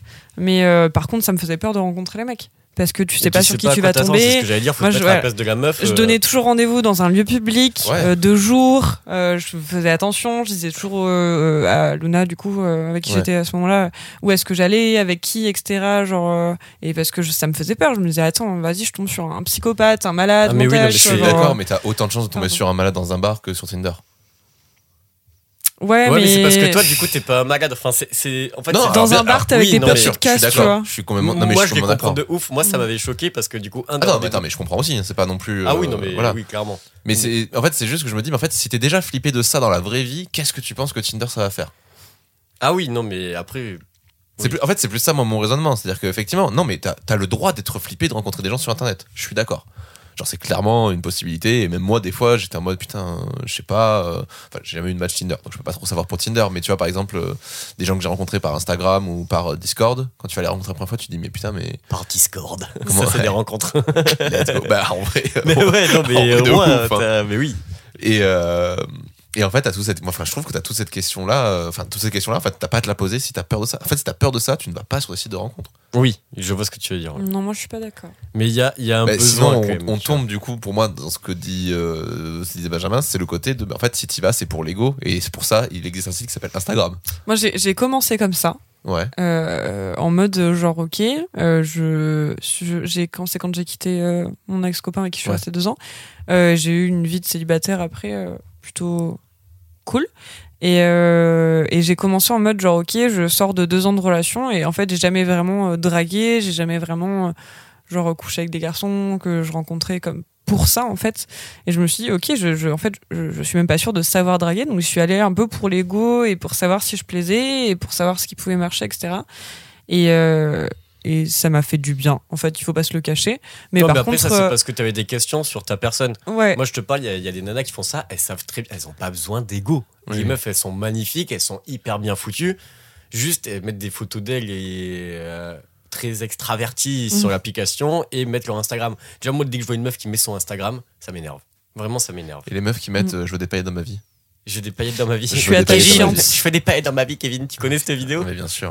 moi, je me les mets toute seule mes paillettes hein. J'étais, à- ouais, très bien pour le coup. Mais, mais tu vois, genre sur Tinder, moi, c'était à l'époque justement de je veux des paillettes dans ma vie. Et toutes les meufs qui, même si elles étaient belles et qui me plaisaient ou pas, si de la description c'était écrit je veux des paillettes dans ma vie, ça dégageait. Ouais. Parce que j'étais en mode non mais c'est c'est quoi? Enfin, tu vois, genre nous, les mecs sur Tinder, on nous demande direct d'être original. T'es un, comme tu dis, t'es un mec parmi 10 000. Mm, Quand mm. t'arrives dans les DM, quand tu veux juste être poli en disant bonjour, comment vas-tu pour commencer une conversation, tu dégages. non Parce déjà fait- c'est mieux que salut ça va avec un S tu vois Parce que ça, c'est quand même juste la base. Je- Ou coucou, CC. D'accord, mais je veux dire, tu vois, genre, moi, j'écris, j'ai- en fait, j'avais pas du tout ces codes-là à l'époque, et j'écrivais toujours un premier, genre, salut, ça va?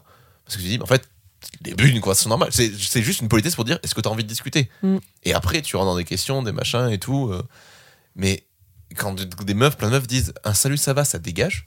Non, moi, ça, ah, ça dégage pas direct, mais il faut Ah, mais qu'il y ait beaucoup. une suite derrière, tu vois. Mais encore une fois, comme dirait Benjamin, on est deux gens gentils, tu vois. C'est vraiment c'est le bon. truc de Après, salut, ça va, qu'est-ce que tu recherches ici? Est-ce que je peux avoir ton snap? Et je veux des photos de ton cul, quoi. Moi, j'ai eu ce genre de conversation Ouais, un nombre de fois incalculable. hein. Déjà, juste le mec me demande, tu parlais d'Insta, le mec me demande mon snap, je fais non, j'ai pas envie. Genre, euh, je, Ouais, sais ce que tu vas me demander après, direct, tu vois, Clairement, clairement. juste ça me met mal à l'aise, on se connaît pas. Ouais, moi, mon, mon profil Tinder est tellement original que moi, ça commence jamais par un coucou, ça va, tu vois. Ouais, bah ouais. Genre, moi, j'envoie un petit gif ou quoi, mais. genre, Les mon gifs, c'est efficace, il je est gay. Tu, tu sais, la, la figure que je fais dans la piscine, là où je mets mes, mes jambes par-dessus mes bras, je sais pas si tu vois cette, cette figure à la con. euh, Je crois que je Ça vois. me dit un truc, mais. Ça, ça te dit rien Ça me dirait comme ça Je vais te montrer. Bon, enfin, ouais, ça, c'est l'une de mes premières photos Tinder. Donc, forcément, t'as la nana, elle, elle est en mode, vas-y, je cherche de l'originalité et tout. Elle voit ça, elle est en mode. Euh, Un peu trop d'originalité. Ah ouais, non, mais je pense que moi, j'ai un peu trop d'originalité. En vrai, t'as raison, c'est ce qu'il faut faire. Hein. Ah, c'est... Moi, à la base, du coup, j'y ai repensé. Bon, j'étais, j'ai jamais été célibataire pour pouvoir le faire entre temps. Mais je m'étais dit, mais en fait, ce que j'ai trop envie de faire, c'est une photo d'entretien d'embauche et de mettre mon CV Mm. en dessous de ouais, la mais ça, c'est classique, il y en a plein qui le font. C'est, ouais, mais c'est déjà un peu plus original. Ouais, Et puis même, tu vois, genre, t'as, aussi ce côté de dire, en fait, je m'en fous d'être là. C'est juste, viens, on rigole, tu vois. Mm. Et au mieux, on, se voit. De toute façon, moi, j'ai bien compris que je, les sites de rencontres, c'était pas pour moi, quoi. c'est pas mal ça. Tu vois, c'est ça. ça, ça marche bien, ça. Elle est, elle est, elle est drôle. Elle est très drôle. Attends, mais t'as eu les cheveux aussi longs que ça? Ah ouais, en Oui. fait, c'est. Là, je me... Ah, mais d'ailleurs, t'as même pas fait la remarque que je m'étais coupé les cheveux. Je t'avais déjà vu avec les cheveux un peu plus coupés. Mais ouais, mais après, ça, c'est ma tête du lycée, mec. Ça faisait 5 ans que je m'étais pas coupé les cheveux. Oui, c'est vrai. Mais, Mais ouais, d'habitude, oui. j'ai les cheveux. Mais c'était pour ça que tu m'as pas reconnu, en fait. ah, C'est possible. Mais T'avais les cheveux normalement, plus j'ai- longs il y a deux les ans, ouais. cheveux. euh, Enfin, déjà, il y a pour ton anniversaire, je les avais là parce que je me suis coupé un peu au carré. Ouais. Mais normalement, ouais, je les ai là mes cheveux. Putain, ouais, c'est peut-être. Mais d'habitude, j'ai deux kikis sur euh. la tête. Genre toi, t'as dû me connaître Ah, c'est avec ça, les deux kikis sur la C'est tête. possible. Ça me dit rien comme ça, mais euh, c'est possible. Enfin voilà quoi. Mais je sais pas pourquoi on parlait de Tinder, mais, t'es, bon, enfin. t'es beau avec les cheveux courts et les cheveux longs, qu'est-ce que tu veux que je te Ah, dise Arrête. Je vais vous laisser. ne coupez pas les micros. Ah non, t'es immonde. Vraiment, t'es immonde. Les bruits de bouche. euh. Bonsoir. Euh, quelle est la dernière chose que t'as appris sur le sexe? Théorique ou pratique? La dernière chose que j'ai appris sur le sexe. Waouh. Oh la réflexion va être longue là. Euh, Bah déjà, tu nous avais parlé de la contraception. euh, Ouais, alors. et avec ça, c'est quand même euh, un truc. Mais euh, si tu veux, ça fait un moment que je me renseigne sur les contraceptions masculines. Donc, euh, Donc, t'avais en un soi, peu je, vu. je peux pas dire que c'est la dernière chose que j'ai appris. Euh, j'ai appris que, que les lubrifiants à l'eau, c'était de la merde. Ah bon? Ça dépend. Mais en fait, euh, t'as Ça des, sèche. T'as des sextoys, t'es obligé de mettre des lubrifiants à l'eau dessus pour éviter d'abîmer le latex du sextoy. Mm. Ouais. Mais moi, je trouve que c'est de la merde, ça sèche, après ça brûle. C'est faut acheter soit des très bons lubrifiants à l'eau qui coûtent la peau du cul, mais toujours acheter ces lubrifiants dans un sex shop. Oui, Genre, toujours. ça c'est le mieux. Après, si tu mets pas de capote, Euh. c'est silicone ou de l'huile d'amande douce, ça marche très bien. Ouais, les huiles, Ouais, c'est mais- sans capote, du Ah, coup. mais les huiles, après t'as des allergies et tout. Moi, je suis Non. allergique Ouais, à gaver de trucs. Ah ouais Moi, Ah, je mais tente pas l'huile de coco et tout. J'ai pas envie de tenter. J'ai pas envie de tenter. Tu t'en- tu sur ta peau d'abord. Même quand, ouais, mais même quand je fais des massages, tu sais, quand je fais des massages Ouais. avec euh, mes huiles essentielles là, genre des fois j'ai les mains hyper rouges et tout. Après, avec les huiles essentielles, des fois ça me donne des allergies. Alors, Mm. euh, je tente pas, je tente pas avoir des allergies et la queue toute rouge. euh, non, non. Ah, je comprends pas. J'ai pas envie d'essayer C'est C'est ah, l'expérience. ouais, euh. c'est l'expérience. hein. D'avoir la queue après qui gonfle, elle est encore plus grosse. euh, non merci, tu vois. Let's let's go les urgences après. euh, Ouais, c'est ça. un récal. Bon, on va devoir passer par l'urètre hein, parce que là c'est plus possible. Hein. Oh Let's non, go. pas l'urètre. Oh putain, si, un truc que j'ai appris il y a pas longtemps, c'est les godes d'urètre. Et ouais. Je Euh. n'avais jamais vu ça. Moi, j'ai vu des espèces de sons d'enfer, je crois. C'est un métal pas- En particulier. gros, ouais, c'est des godes, c'est des tiges avec plein de petites euh, Mm. boules ou quoi, et les mecs se l'enfoncent dans l'urètre. Ça, ça me passe partout. Alors Ça moi, j'essaie plein de trucs, il y a plein de trucs, je trouve ça trop bien et tout. Ça, franchement, j'ai même pas envie d'essayer. Mm. Ça me donne, je pense que c'est vraiment dans un délire Ça m'a Ah, d'avoir vraiment, mal ça en me. fait. Ouais, Et ça bah me alors en partout. vrai, alors, je te conseillerais un podcast où il y a des gens qui en parlent, euh, qui s'appelle euh, La quête du cul. Ok. Et où en fait, ils. Je crois que c'est là-dedans que je l'ai entendu. ils Ouais, mais je l'avais- j'avais dû te l'envoyer. Ils font euh, un tour de table en fait sur euh, avec plein de spécialistes d'une pratique, Mm, plus une personne qui n'y connaît rien. Ok. Et, euh, et du coup, il y a des mecs et des meufs qui sont venus parler, du coup, parce que ça existe aussi pour meufs, du coup. Euh, ouais, et, et tu Pour peux- te le mettre dans le clito. Non, Non, pour dans le mettre l'urètre. euh, dans l'urètre. L'urètre est en dessous du clito. Ok. Une nouvelle chose Et, que t'as euh, appris. Allez. Mais, voilà, moi, les trucs qui m'ont un peu. Enfin, ça a été un épisode hyper compliqué parce que, bah, évidemment, j'imagine beaucoup. Et là, j'ai imaginé, j'ai fait, mais c'est violent. Et au bout d'un moment, quand t'as une meuf qui dit, alors faire gaffe à pas être trop profond parce que sinon ça tape la vessie, j'ai fait, allez Ce n'est pas pour moi cette pratique. Oh, Mais ah a- ouais, ça c'est un truc. et en fait- ça m'attire pas du tout. Tu Mais il y a des mecs qui en parlent et il y a. Le seul truc, moi, qui m'a intrigué, mais je pense que je n'y arrive jamais parce que vraiment, c'est pas possible, c'est le mec dit, j'avais, j'ai, quand on fait ça, j'ai l'impression de me faire branler de l'intérieur. Et là, t'as envie de te dire, c'est quoi comme sensation, ça, du coup? Et du coup, c'est intriguant quand même. Et en fait, il dit, en fait, c'est beaucoup de préparation, c'est beaucoup de trucs. Et en fait, comme tout, hein, si ça fait mal, c'est que c'est mal fait. Mm. C'est-à-dire, le premier doigt dans le cul, des fois, tu t'y réfléchis à deux fois, tu dis, bon, bah, faut pas que ça fasse mal, quoi. Si ça fait mal, c'est que ça va, c'est que ça va bien. Ouais, c'est que ça va pas. Et en fait, c'est pareil pour tout. Ouais. Mais j'irai jamais. Genre, vraiment, c'est pas possible. J'ai, j'ai, j'ai grincé des dents tout le podcast. Ne jamais dire jamais, Robin. Alors, ne jamais dire Ouais, jamais, c'est ça, ce que j'allais sûr. dire. J'allais dire, ne jamais dire jamais. Mais c'est vrai que moi, en tout cas, ça m'attire pas pour le moment, quoi. Mm. Mais enfin bref, ça, je l'ai appris il y a pas longtemps. Euh, Qu'est-ce que j'ai appris euh, Après, une chose, euh, une chose, ça nous va. C'est déjà bien, hein, ouais. Ouais. Mais non, mais j'ai dû apprendre des trucs. Faut que je réfléchisse un petit peu. À faire un cunilingus. Oui, ouais, mais après, c'est pas la dernière chose que j'ai appris. En soi, c'est t'as pas appris, t'as juste appris à mieux faire. J'ai enfin, Oui. voilà. Ouais, mais t'as appris à mieux faire. J'ai appris à mieux faire, ouais. Ça, c'est, mais c'est tout con. C'est vrai que moi, c'est un peu ma quête euh, aussi à travers ce podcast et tout ça. C'est me dire, mais en fait, j'ai envie de savoir mieux faire. Tu sais, d'être- d'être un, un humain meilleur, clairement. Ouais. Damso. en vrai, c'est ça, tu vois. Genre, je me dis, mais en fait, c'est. Il y a plein de choses que je connais déjà et j'en suis sûr que je les connais mal. Ouais. Ou que je peux encore apprendre, je peux encore les connaître, je peux encore euh, découvrir des choses. Et comme je dis, genre, apprendre à faire un bon cluny, je me considère pas. Bon, déjà, comme on l'a dit, on est quand même deux rares mecs qui descendent euh, faire des clunis. Ouais. Bon, c'est pas rare, mais je crois que c'est c'est pas 3 rare. mecs sur 10, ils aiment le faire, tu vois. Ouais, ben voilà, tu vois, en vrai, on n'est pas si. Enfin, et en Un vrai, je, petit peu plus, je pense. je pense que ça se décomplexe un Il y a peu. un certain mais- âge où je pense enfin, que moi, tu commences à ouais. plus prendre de plaisir là-dessus. Très peu de mecs m'ont avoué qu'ils faisaient des cunis, tu vois, déjà. euh, Mais parce que moi, je sais que quand on va souvent en vacances avec des potes, euh, du coup, avec mon meilleur ami et ben, ce fameux Thierry. Thierry Thierry Et euh, on était trois, on, on est trois amoureux des cunis, tu vois, on, aime- on adore ça. Et en Ouais. fait, autour de la table, on était peut-être une dizaine de potes. Et ils étaient en mode ah ouais et tout oh, moi j'aime pas forcément et puis tout le monde est en mode ouais je le fais mais j'aime pas trop et tout Ah, et pour moi ça c'est un peu comme les meufs qui sont en mode ouais mais j'aime pas sucer mais bon je le fais c'est tu t'en rends compte quand tu aimes et quand t'aimes pas parce que Ouais. genre une C'est pas tu fait de la même fais- façon. voilà, quand tu Mm. te fais sucer par une personne qui aime Ça, sucer, ouais. tu le sens que parce que c'est bien fait et tout. Et je pense que l'inverse c'est vrai, tu vois. Et c'est là où je me suis dit la théorie des 3 sur 10. C'est notre théorie, c'est la théorie des 3 sur 10. C'est 3 mecs sur 10 aiment faire des cunis, tu vois. Mais je pense qu'elle est pas si fausse, à mon avis. Ouais. hein.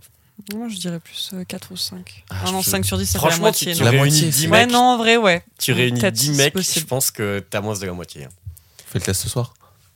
Ah, vas-y, On fait test ce soir. vas-y. On réunit, euh, je sais pas s'il y aura 10 gars, mais on demande à tous les gars de la salle euh, si t'aimes le faire. De la salle de où?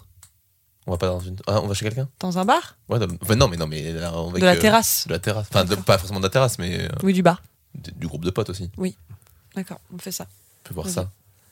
Mais du coup, voilà, tu vois, genre, c'est ce que je me disais, c'est le côté, ben, en fait, genre, je- j'adore faire ça et je sais que je le fais bien, mais je suis persuadé que je peux encore faire mieux, quoi. Oui. Parce que Mais on peut toujours mieux, de toute façon. Mais c'est ça. Et puis que- en fonction de la personne que t'as en face, euh, ça sera mieux Ah fait oui, ou bah, moins bien fait. Et puis, faut tu vois, tu forcément. Tout ce que t'as appris pour une personne, tu l'oublies pour la, pro- pour la suivante quasiment. Alors non, t'oublies pas, mais te- justement, genre ce que t'as appris, il faut le mettre en pratique avec une personne différente. Oui, voilà, c'est, ouais, tu, tu le mets en pratique différemment. Oui, voilà.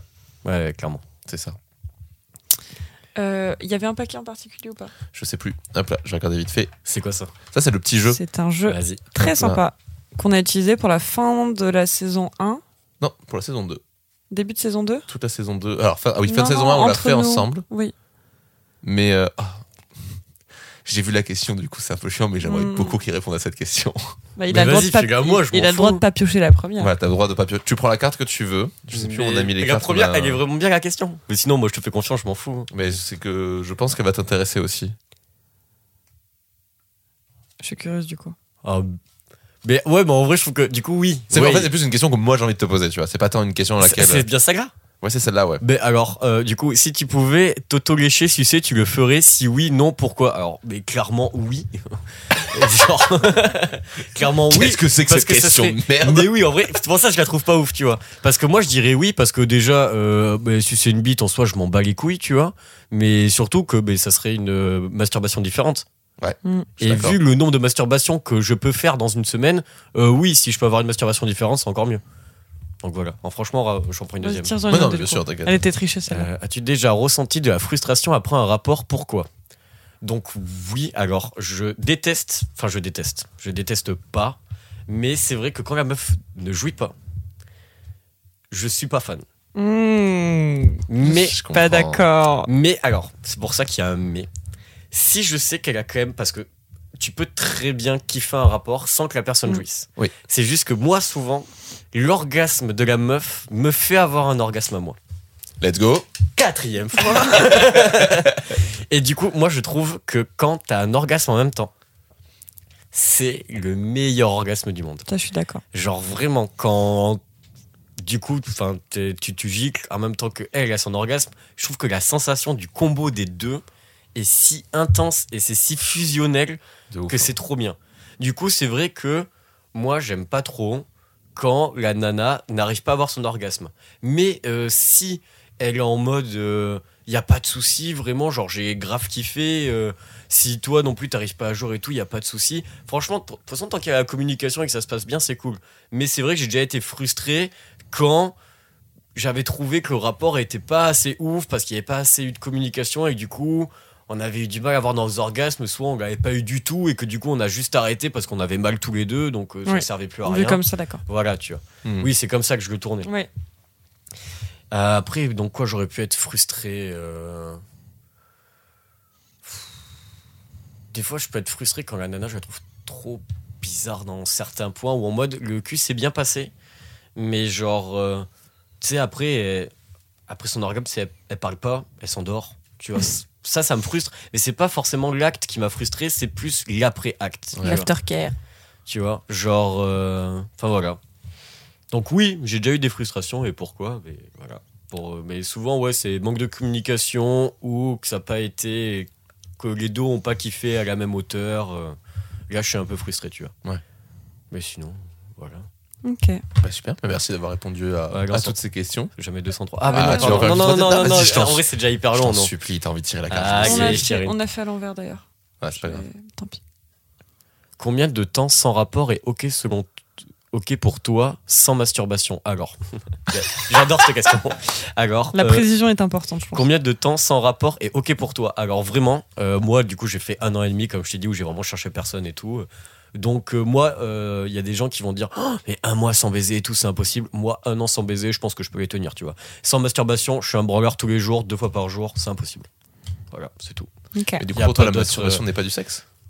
Alors euh, la masturbation tout seul, pour moi c'est pas du sexe. Enfin tu fais du sexe avec toi-même quoi. Ou Mm. Ouais. Enfin la masturbation, oui, on va dire que c'est du sexe, mais c'est qu'envers toi. Moi je te parle quand je parle de masturbation, c'est vraiment la branlette classique, c'est moi. Oui. ou avec mes jouets et tout, ok. Mais par contre, euh, sans masturbation, en... franchement, quand je pars en vacances avec les potes et que déjà ça fait 2-3 jours que je me suis pas branlé, je suis obligé d'en faire une sous la douche, tu vois. Bah, bien sûr. C'est un. Mais de toute façon, on en avait déjà parlé Ouais. deux de la masturbation. mais oui, non, moi je suis, je suis un branleur et voilà, je, je peux pas ne pas me masturber, c'est impossible. Ok. Est-ce que t'as cette sensation de trop plein? Alors, je pense pas que j'ai la sensation de trop plein, mais j'ai une frustration immense ouais. quand je me suis pas touché dans la journée ou quoi. Ouais, ça, Vraiment, j'avoue. c'est. Des branlettes d'habitude ou tu penses vraiment que ton corps en a besoin? Alors, non, c'est habitude. Ok. Je pense que mon corps, au fur et à mesure, en a eu besoin, mais il en a pas autant besoin que je, enfin, que je le fais, tu vois. Ouais. C'est sûr qu'il en a pas autant besoin. Des fois, c'est vraiment par habitude. euh, Mais, mais vraiment, genre, j'ai mes habitudes. C'est je me réveille, faut que je me branle. Tu sais, ça me tu sais, ça me réveille, ça me met dans le mood de la journée. Après, j'ai ma douche et tout, et je suis bien. Et le soir, avant de me coucher, je suis obligé aussi, tu vois. Ouais, je comprends. C'est pour démarrer et finir mais- ta journée. Exactement. Mais tu sais, c'est des trucs à la con. Mais par exemple, je sais que je vais avoir une journée stressante parce que je sais pas, j'ai un rendez-vous à tel endroit et tout. Je masturbe avant d'y aller. Genre, c'est la masturbation, c'est trop efficace pour trop de trucs, tu vois. Mhm. Ça, je trouve que ça t'enlève une frustration qui fait qu'après, t'es plus concentré pour certains trucs. Hmm. Enfin bref. Moi, je trouve que, mais je crois que c'est dans le Wood Wall Street où le mec il lui dit qu'il faut se branler. Oui, euh, j'avais entendu ça. Mais ça, moi, je pense que c'est pas une connerie. Je pense que les gens qui ont énormément de, De stress. de stress et qui ont énormément de, de charge mentale, ils ont besoin de la Mais masturbation. branlez-vous en Mais, fait. mais branlez-vous, vraiment. Vraiment. Branlez-vous, Ça, que ce tout. soit homme ou femme, branlez-vous. Euh, Robin, est-ce que tu aurais une reco à nous donner? Alors j'hésite entre plein du coup, euh, mais je pense qu'au vu de ce qu'on en a parlé un peu pendant le podcast, je vais vous recommander euh, un podcast, parce que comme ça je me garde la série pour plus tard, vu que j'ai pas encore fini, qui s'appelle euh, N'importe Q. Je ne pense pas qu'on en ait déjà parlé dans Non. cette émission, qui est tenue par euh, deux meufs, donc euh, Mina et Jade, et qui traite en fait euh, soit de thématiques, euh, soit d'une personne en particulier, soit d'un événement euh, qui, qui est lié plus ou moins autour du sexe.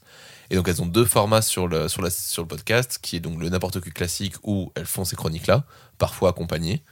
Euh, et euh, t'as une autre chronique qui est elles prennent des clips qui sont à connotation sexuelle ou qui sont purement sexuelles et elles vont analyser ce clip. euh, Tu m'en pour avais parlé, je crois. C'est vachement bien, c'est trop intéressant, je les trouve Ok. passionnantes. Ça faisait très longtemps que je cherchais un podcast un peu comme ça, euh, parce que genre euh, dans la multitude de podcasts qui existent, à chaque fois je suis un peu, en mode frus- un peu frustré de me dire ah mais je retrouve pas ce petit truc qui m'a fait kiffer le podcast au début. Et là je l'ai retrouvé dans ce podcast-là, je trouve ça super bien fait, c'est hyper bien produit. Et euh, j'ai commencé par l'affaire de Mia Khalifa, qui est hyper intéressante justement parce que je- au final je ne connaissais rien. Je savais pas du tout qu'elle avait arrêté de porno, je l'ai appris il y a pas longtemps. Et ouais, en fait, Putain, elle je savais pas du tout non eh plus. ben, en fait, mais vous savez qu'elle est restée que trois mois dans le porno? C'est vrai. Mais elle a tellement fait un buzz et que tout le en monde fait, en c'est parlait. eh ben, c'est voilà. exactement ça. Et il parle de tout ça. C'est un Oh, peu comme, en fait, c'est comme, c'est comme Claire Morgan. Non, mais en fait, alors, et là, je te laisserai découvrir le podcast. C'est-à-dire que, effectivement, le premier, euh, la première réflexion est de se dire, putain, mais elle a dû tellement chier. Mm.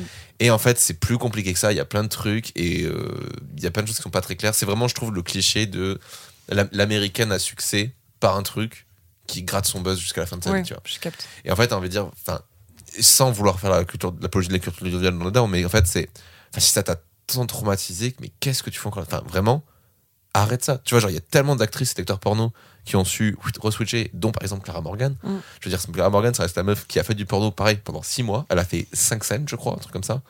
Aujourd'hui, tout le monde connaît Clara Morgan, on l'accepte dans le- la sphère médiatique et tout. Alors qu'en général, les- le porno, c'est enfin, c'est banni, quoi. Ouais. Et elle, elle a, enfin, elle a changé complètement de style. Elle reste à faire du nu ou des choses comme ça. Mais elle est plus dans le porno. Bah, tu vois même Manuel Ferrara qui maintenant est sur Twitch et qui fait des. Ouais, mais il a pas arrêté, lui. Mais il a pas arrêté. Mais moi, je trouve quand même que du coup, c'est vachement important comment. euh, parce que du coup, vu que maintenant il a des, des viewers et tout, il parle de cul tout le temps. Et Ouais. justement, il casse un peu ce délire-là du l'acteur porno, il est comme ça, comme ça, comme ça. Tu vois, il y a. Et lui, dé- déjà, il a dit le porno français, c'est de la merde. Mhm.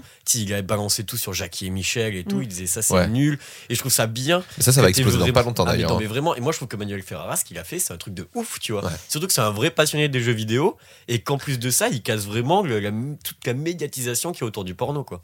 Mais c'est ça. Et en fait, mais on en a déjà parlé, je crois, dans ce podcast, mais je suis pas sûr. Mais en fait, Manuel Ferrara, il a vraiment apporté un regard différent sur le porno. Et même, enfin, c'est plus des meufs que des mecs, moi, qui me parlent de Manuel Ferrara, en disant, mais en fait, il a un truc qui est hyper euh, délicat. Alors que bon, le gars, il fait Je quand même des trucs tête. hardcore. Mais en fait, il disait, mais en fait, il- déjà, il a, c'est le- un des premiers acteurs porno. Quand il va sur un set, il va voir l'actrice et il lui fait T'aimes quoi? Ça change tout déjà. Et ça change tout. Ah, mais de ouf. Et il a un rapport au sexe qui est hyper intéressant. Et même quand il en parle des fois sur Twitch, t'es en mode, mais il a l'air d'être déconnecté aussi de ça d'un autre, d'un autre côté. Quand il lâche des ouais, bon, ben, je l'ai baisé, mais voilà. Enfin, et en fait, il est, j'ai l'impression qu'il a un détachement total entre sa sexualité et le milieu du porno. Et t'é- t'étais, enfin, je sais pas si t'as vu l'anecdote de Manuel Ferrara. En gros, il raconte euh, que il avait couché avec une, une actrice et tout, et que deux semaines après, il avait une autre vidéo avec elle. Et que normalement, c'était rare. Tu, tu switchais souvent d'actrice et tout, et que c'était rare avant d'avoir plusieurs scènes avec la même actrice, machin. Ah, ok. et qu'en gros, euh, il recouche très vite avec elle, une deuxième fois, puis une troisième fois, et en fait, la, la troisième fois où ils couchent ensemble, la vidéo est hyper connue parce que la vidéo, elle fait genre 10 minutes, ils couchent pendant genre 5 minutes ensemble, elle a un orgasme, elle a un orgasme hyper intense, et après les 50 minutes de la vidéo, juste ils sont en mode en câlin, tu vois, Ouais. et euh, ils parlent à l'oreille, tu vois. Et en fait, la nana, elle explique comment elle est tombée amoureuse de Manuel Ferrara. Et en fait, elle est amoureuse de lui. Elle lui dit que du coup, c'était leur dernière vidéo ensemble, que là, c'était plus possible et tout. Et qu'en fait, elle a couché une fois ensemble. Elle, elle avait trop kiffé Manuel Ferrara. Elle a couché une deuxième fois ensemble. Elle a demandé à refaire une scène avec lui et tout. pour voir vraiment si c'était de l'amour ou pas. Là, elle s'est dit putain, c'est de l'amour. Du coup, elle a refait une troisième scène pour coucher une dernière fois avec lui et lui dire. Putain, c'est incroyable. Et C'est fort de ouf, hein. C'est abusé. Et du coup, moi, par. euh, euh, vu que j'étais. euh, euh, Fan de Manuel Ferrara. Non, pas fan, mais vu que j'avais envie de voir vraiment cette vidéo en mode putain, mais cette Ouais. vidéo, vraiment, il y a c'est moitié-moitié, moitié sec, moitié de discussion, tu vois. Et j'ai. vu que- Putain, comment on dit Quand t'as envie de savoir un truc, tu es. Curieux. Curieux, merci. Vu que j'étais curieux, je suis allé chercher cette vidéo, je l'ai trouvée, et c'est vrai que la vidéo est hyper intense. Genre, ils couchent ensemble, et après, pendant 5 minutes, t'entends même pas ce qu'ils disent. Juste le caméraman, tu sais pas trop, parce qu'ils sont encore en pénétration, tu vois. Ouais. Du ca- le caméraman, tu, sais, tu vois qu'il sait pas trop où se placer et tout, et qu'ils font juste que parler, machin, à se faire des cagas, à s'embrasser et tout. Et en gros, voilà, il explique, et vraiment, la vidéo est hyper intense. Putain, Je serais curieux que Ah, tu je me l'envoies, regarderai, ça ouais, je suis chaud aussi. J'essaierai de la retrouver. Et toi, Léane, t'as une petite recommandation à nous faire? Euh, oui, j'hésite entre deux, mais je sais laquelle choisir du coup. Euh, J'ai regardé sur Netflix une espèce de d'émission américaine euh, qui s'appelle Les Architectes du désir Ouais. ou How to Build a Sex Room avec mon magnifique accent anglais. Et euh, bon, il y a pardon, il y a tout le côté américain que j'aime pas en mode oh it's amazing, you're, you're an amazing person, etc. Ouais, un peu euh, on se rencontre, on est trop content, etc. Mais en fait, c'est genre un peu comme une marraine, la bonne fée du cul, une petite dame qui doit avoir genre euh, plus de 65 ans et qui vient chez des couples et qui construit des sex rooms. Et genre, il y, ouais. y a des couples qui veulent des donjons, BDSM avec des fouets, machin. Il y en a qui veulent juste des. Euh, comme une salle de loge du Moulin Rouge, très boudoir, très truc. Il y en a qui veulent des, des bars de pole dance, il y en a qui veulent juste des, des espèces de trucs un peu ambiance spa, romantique et tout. Et en fait, elle fait des trucs de ouf. Et j'ai appris gavé de choses, gavé de pratiques et tout. euh, j'ai appris ce qu'était une croix de Saint-André. C'est Euh, le X. Ouais, c'est Ouais. le X et on appelle ça comme ça parce que euh, il a été euh, crucifié sur une croix euh, dans ce sens-là. Tout à fait. Voilà. Et euh, j'ai appris comment Putain, je ça ne marchait connaissais tout. pas cette anecdote. Je suis pas- moi, je suis pas très fan Et, de euh, et vidéos en ça, fait, donc je regarde euh, pas, mais. Vraiment, euh, vraiment, c'est euh, une marraine de la bonne fée du cul. Tu vois cette petite madame arriver un petit peu ronde et genre, et elle te parle de martinet, de god énorme, et t'es là, waouh. Vraiment, euh, l'émission vaut le coup. C'est, il y a tout ce côté américain qui est un peu surfait, mais euh, tout le reste est trop cool. Et puis elle fait des pièces vraiment de ouf. C'est des pièces de luxe en plus, Ouais, donc euh, ouais, ouais. Ouais. vraiment ça vaut le coup. Ouais. Ça m'a fait rire surtout. Et toi, Binchos, t'as une petite euh, recommandation à nous faire? Une recommandation, mais. Peu importe, Pas- hein, ça peut être. euh, Pas plus que ça, à part que. Si je peux donner des conseils sur le cul aux gens, franchement, arrêtez de vous prendre la tête avec le sexe, arrêtez d'avoir des attentes envers les, les personnes, et Mm. arrêtez de vous mettre la pression, et essayez de passer des bons moments, et surtout essayez de vous connaître. Puis voilà. Très bon conseil. Mais voilà, c'est tout ce que je peux dire. Et du coup, pour terminer ce podcast, est-ce que t'as une petite musique à nous partager?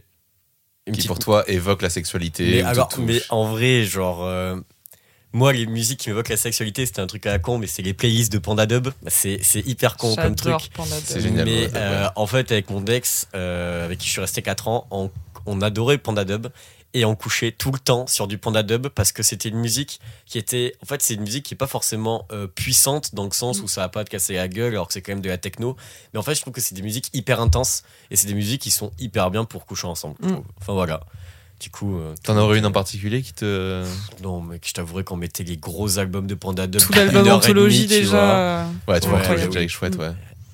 Mais ouais, Panda Dub. Franchement, en plus, dès que t'es- dès qu'on a parlé de ça au début du podcast, vous avez Ouais. parlé direct de musique et tout, j'étais en mode Panda Je Dub. sais. Je savais j'avais parlé de Panda Dub, tu vois, genre. euh, Mais c'est fou, mais euh, parce qu'il y a chez Panda Dub, il y a aussi ce côté très naturel, je trouve, dans la musique que tu peux Oui. retrouver sur certains albums de Fakir. euh, Ah, En fait, à la fois, c'est un sauvage intense, mais doux. Enfin, je sais pas. Puis il y a les bases qui donnent un truc hyper important aussi, je De pense. hein. ouf, de ouf. Mais je trouve, de, de toute façon, de base, je trouve que la dub, c'est un style hyper romantique, tu vois, genre, euh, donc le sexuel s'y accorde très vite aussi, quoi. Mm, Ouais, ça dépend. Trouve. Ah, En tout cas, moi, je trouve que ouais, Panda Dub, ça va très très bien au sexe, quoi. bah écoute, on terminera du coup ce podcast sur du Panda Dub. Je suis assez content qu'on finisse un podcast sur Panda Dub, tu vois, Ouais, ça change. Bon, Pourquoi aussi. d'habitude, vous avez quoi comme. euh, Ah bah, il y a toute une playlist, Ah, je ça te l'enverrai. ouais, Vas-y. ça dépend.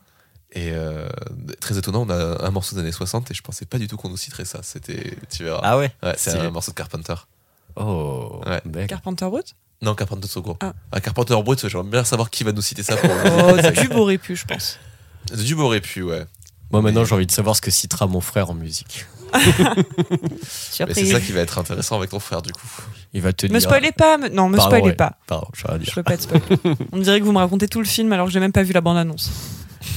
Et quelle bande-annonce Thomas, on peut pas lui faire une bande-annonce. Enfin, mon frère. Ah non, tu pardon. peux pas.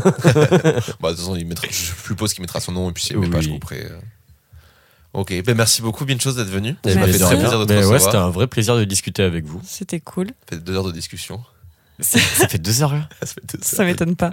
Oups. Avec l'anecdote et tout, genre. euh, Mais c'était Ouais. cool. Non, mais c'était cool. super chouette. hein. Ouais. Bon, mais tant mieux alors. Bon, ben alors si vous avez aimé ce podcast, Venez liker, qu'est-ce que vous pouvez faire? Liker, venir nous voir, partager, dans la ville venir nous voir dans la. Moi- Bonjour, je suis fan de vous. Ah Moi, oui, j'habite à. euh, Balancez l'adresse. Non, mais oui, mais euh, partagez, parlez-en à vos potes, euh, likez euh, tout. tout ce que Abonnez-vous vous sur les pouvez. plateformes que vous pouvez. Vous pouvez mettre des 5 étoiles sur Spotify, Apple Podcast. Et puis, euh, et puis venez nous voir, quoi. Voilà. On a d'autres podcasts euh, qui s'appellent Taisez-vous ou Divine Féminine euh, qui appartiennent à, à Audio Mori aussi que vous pouvez retrouver euh, Mm. partout, Mm. toutes les plateformes, enfin là où vous voulez quoi, si ça vous fait plaisir. N'hésitez pas à partager autour de vous et si vous souhaitez venir euh, discuter avec nous autour du micro, n'hésitez pas à nous contacter sur Instagram. Voilà. Je pense qu'on va s'arrêter là. Ouais. Eh Eh ben, ben, Et merci bonne beaucoup, journée et bonne sexualité à tout le monde. hein. Exactement. Et on se retrouve euh, très bientôt dans un nouvel épisode de toujours dans les bons coups. Minus 20 seconds. Minus 20. You're looking great. Back to release. Are you ready? How you doing, Control? We look good here, fine. All right, how about you, Telcom? Go. Guidance, you happy? Go. Fido. Go. 2,000 feet. 2,000 feet. Into the ag. 47 degrees. Roger. Love speaks, dreams, sings.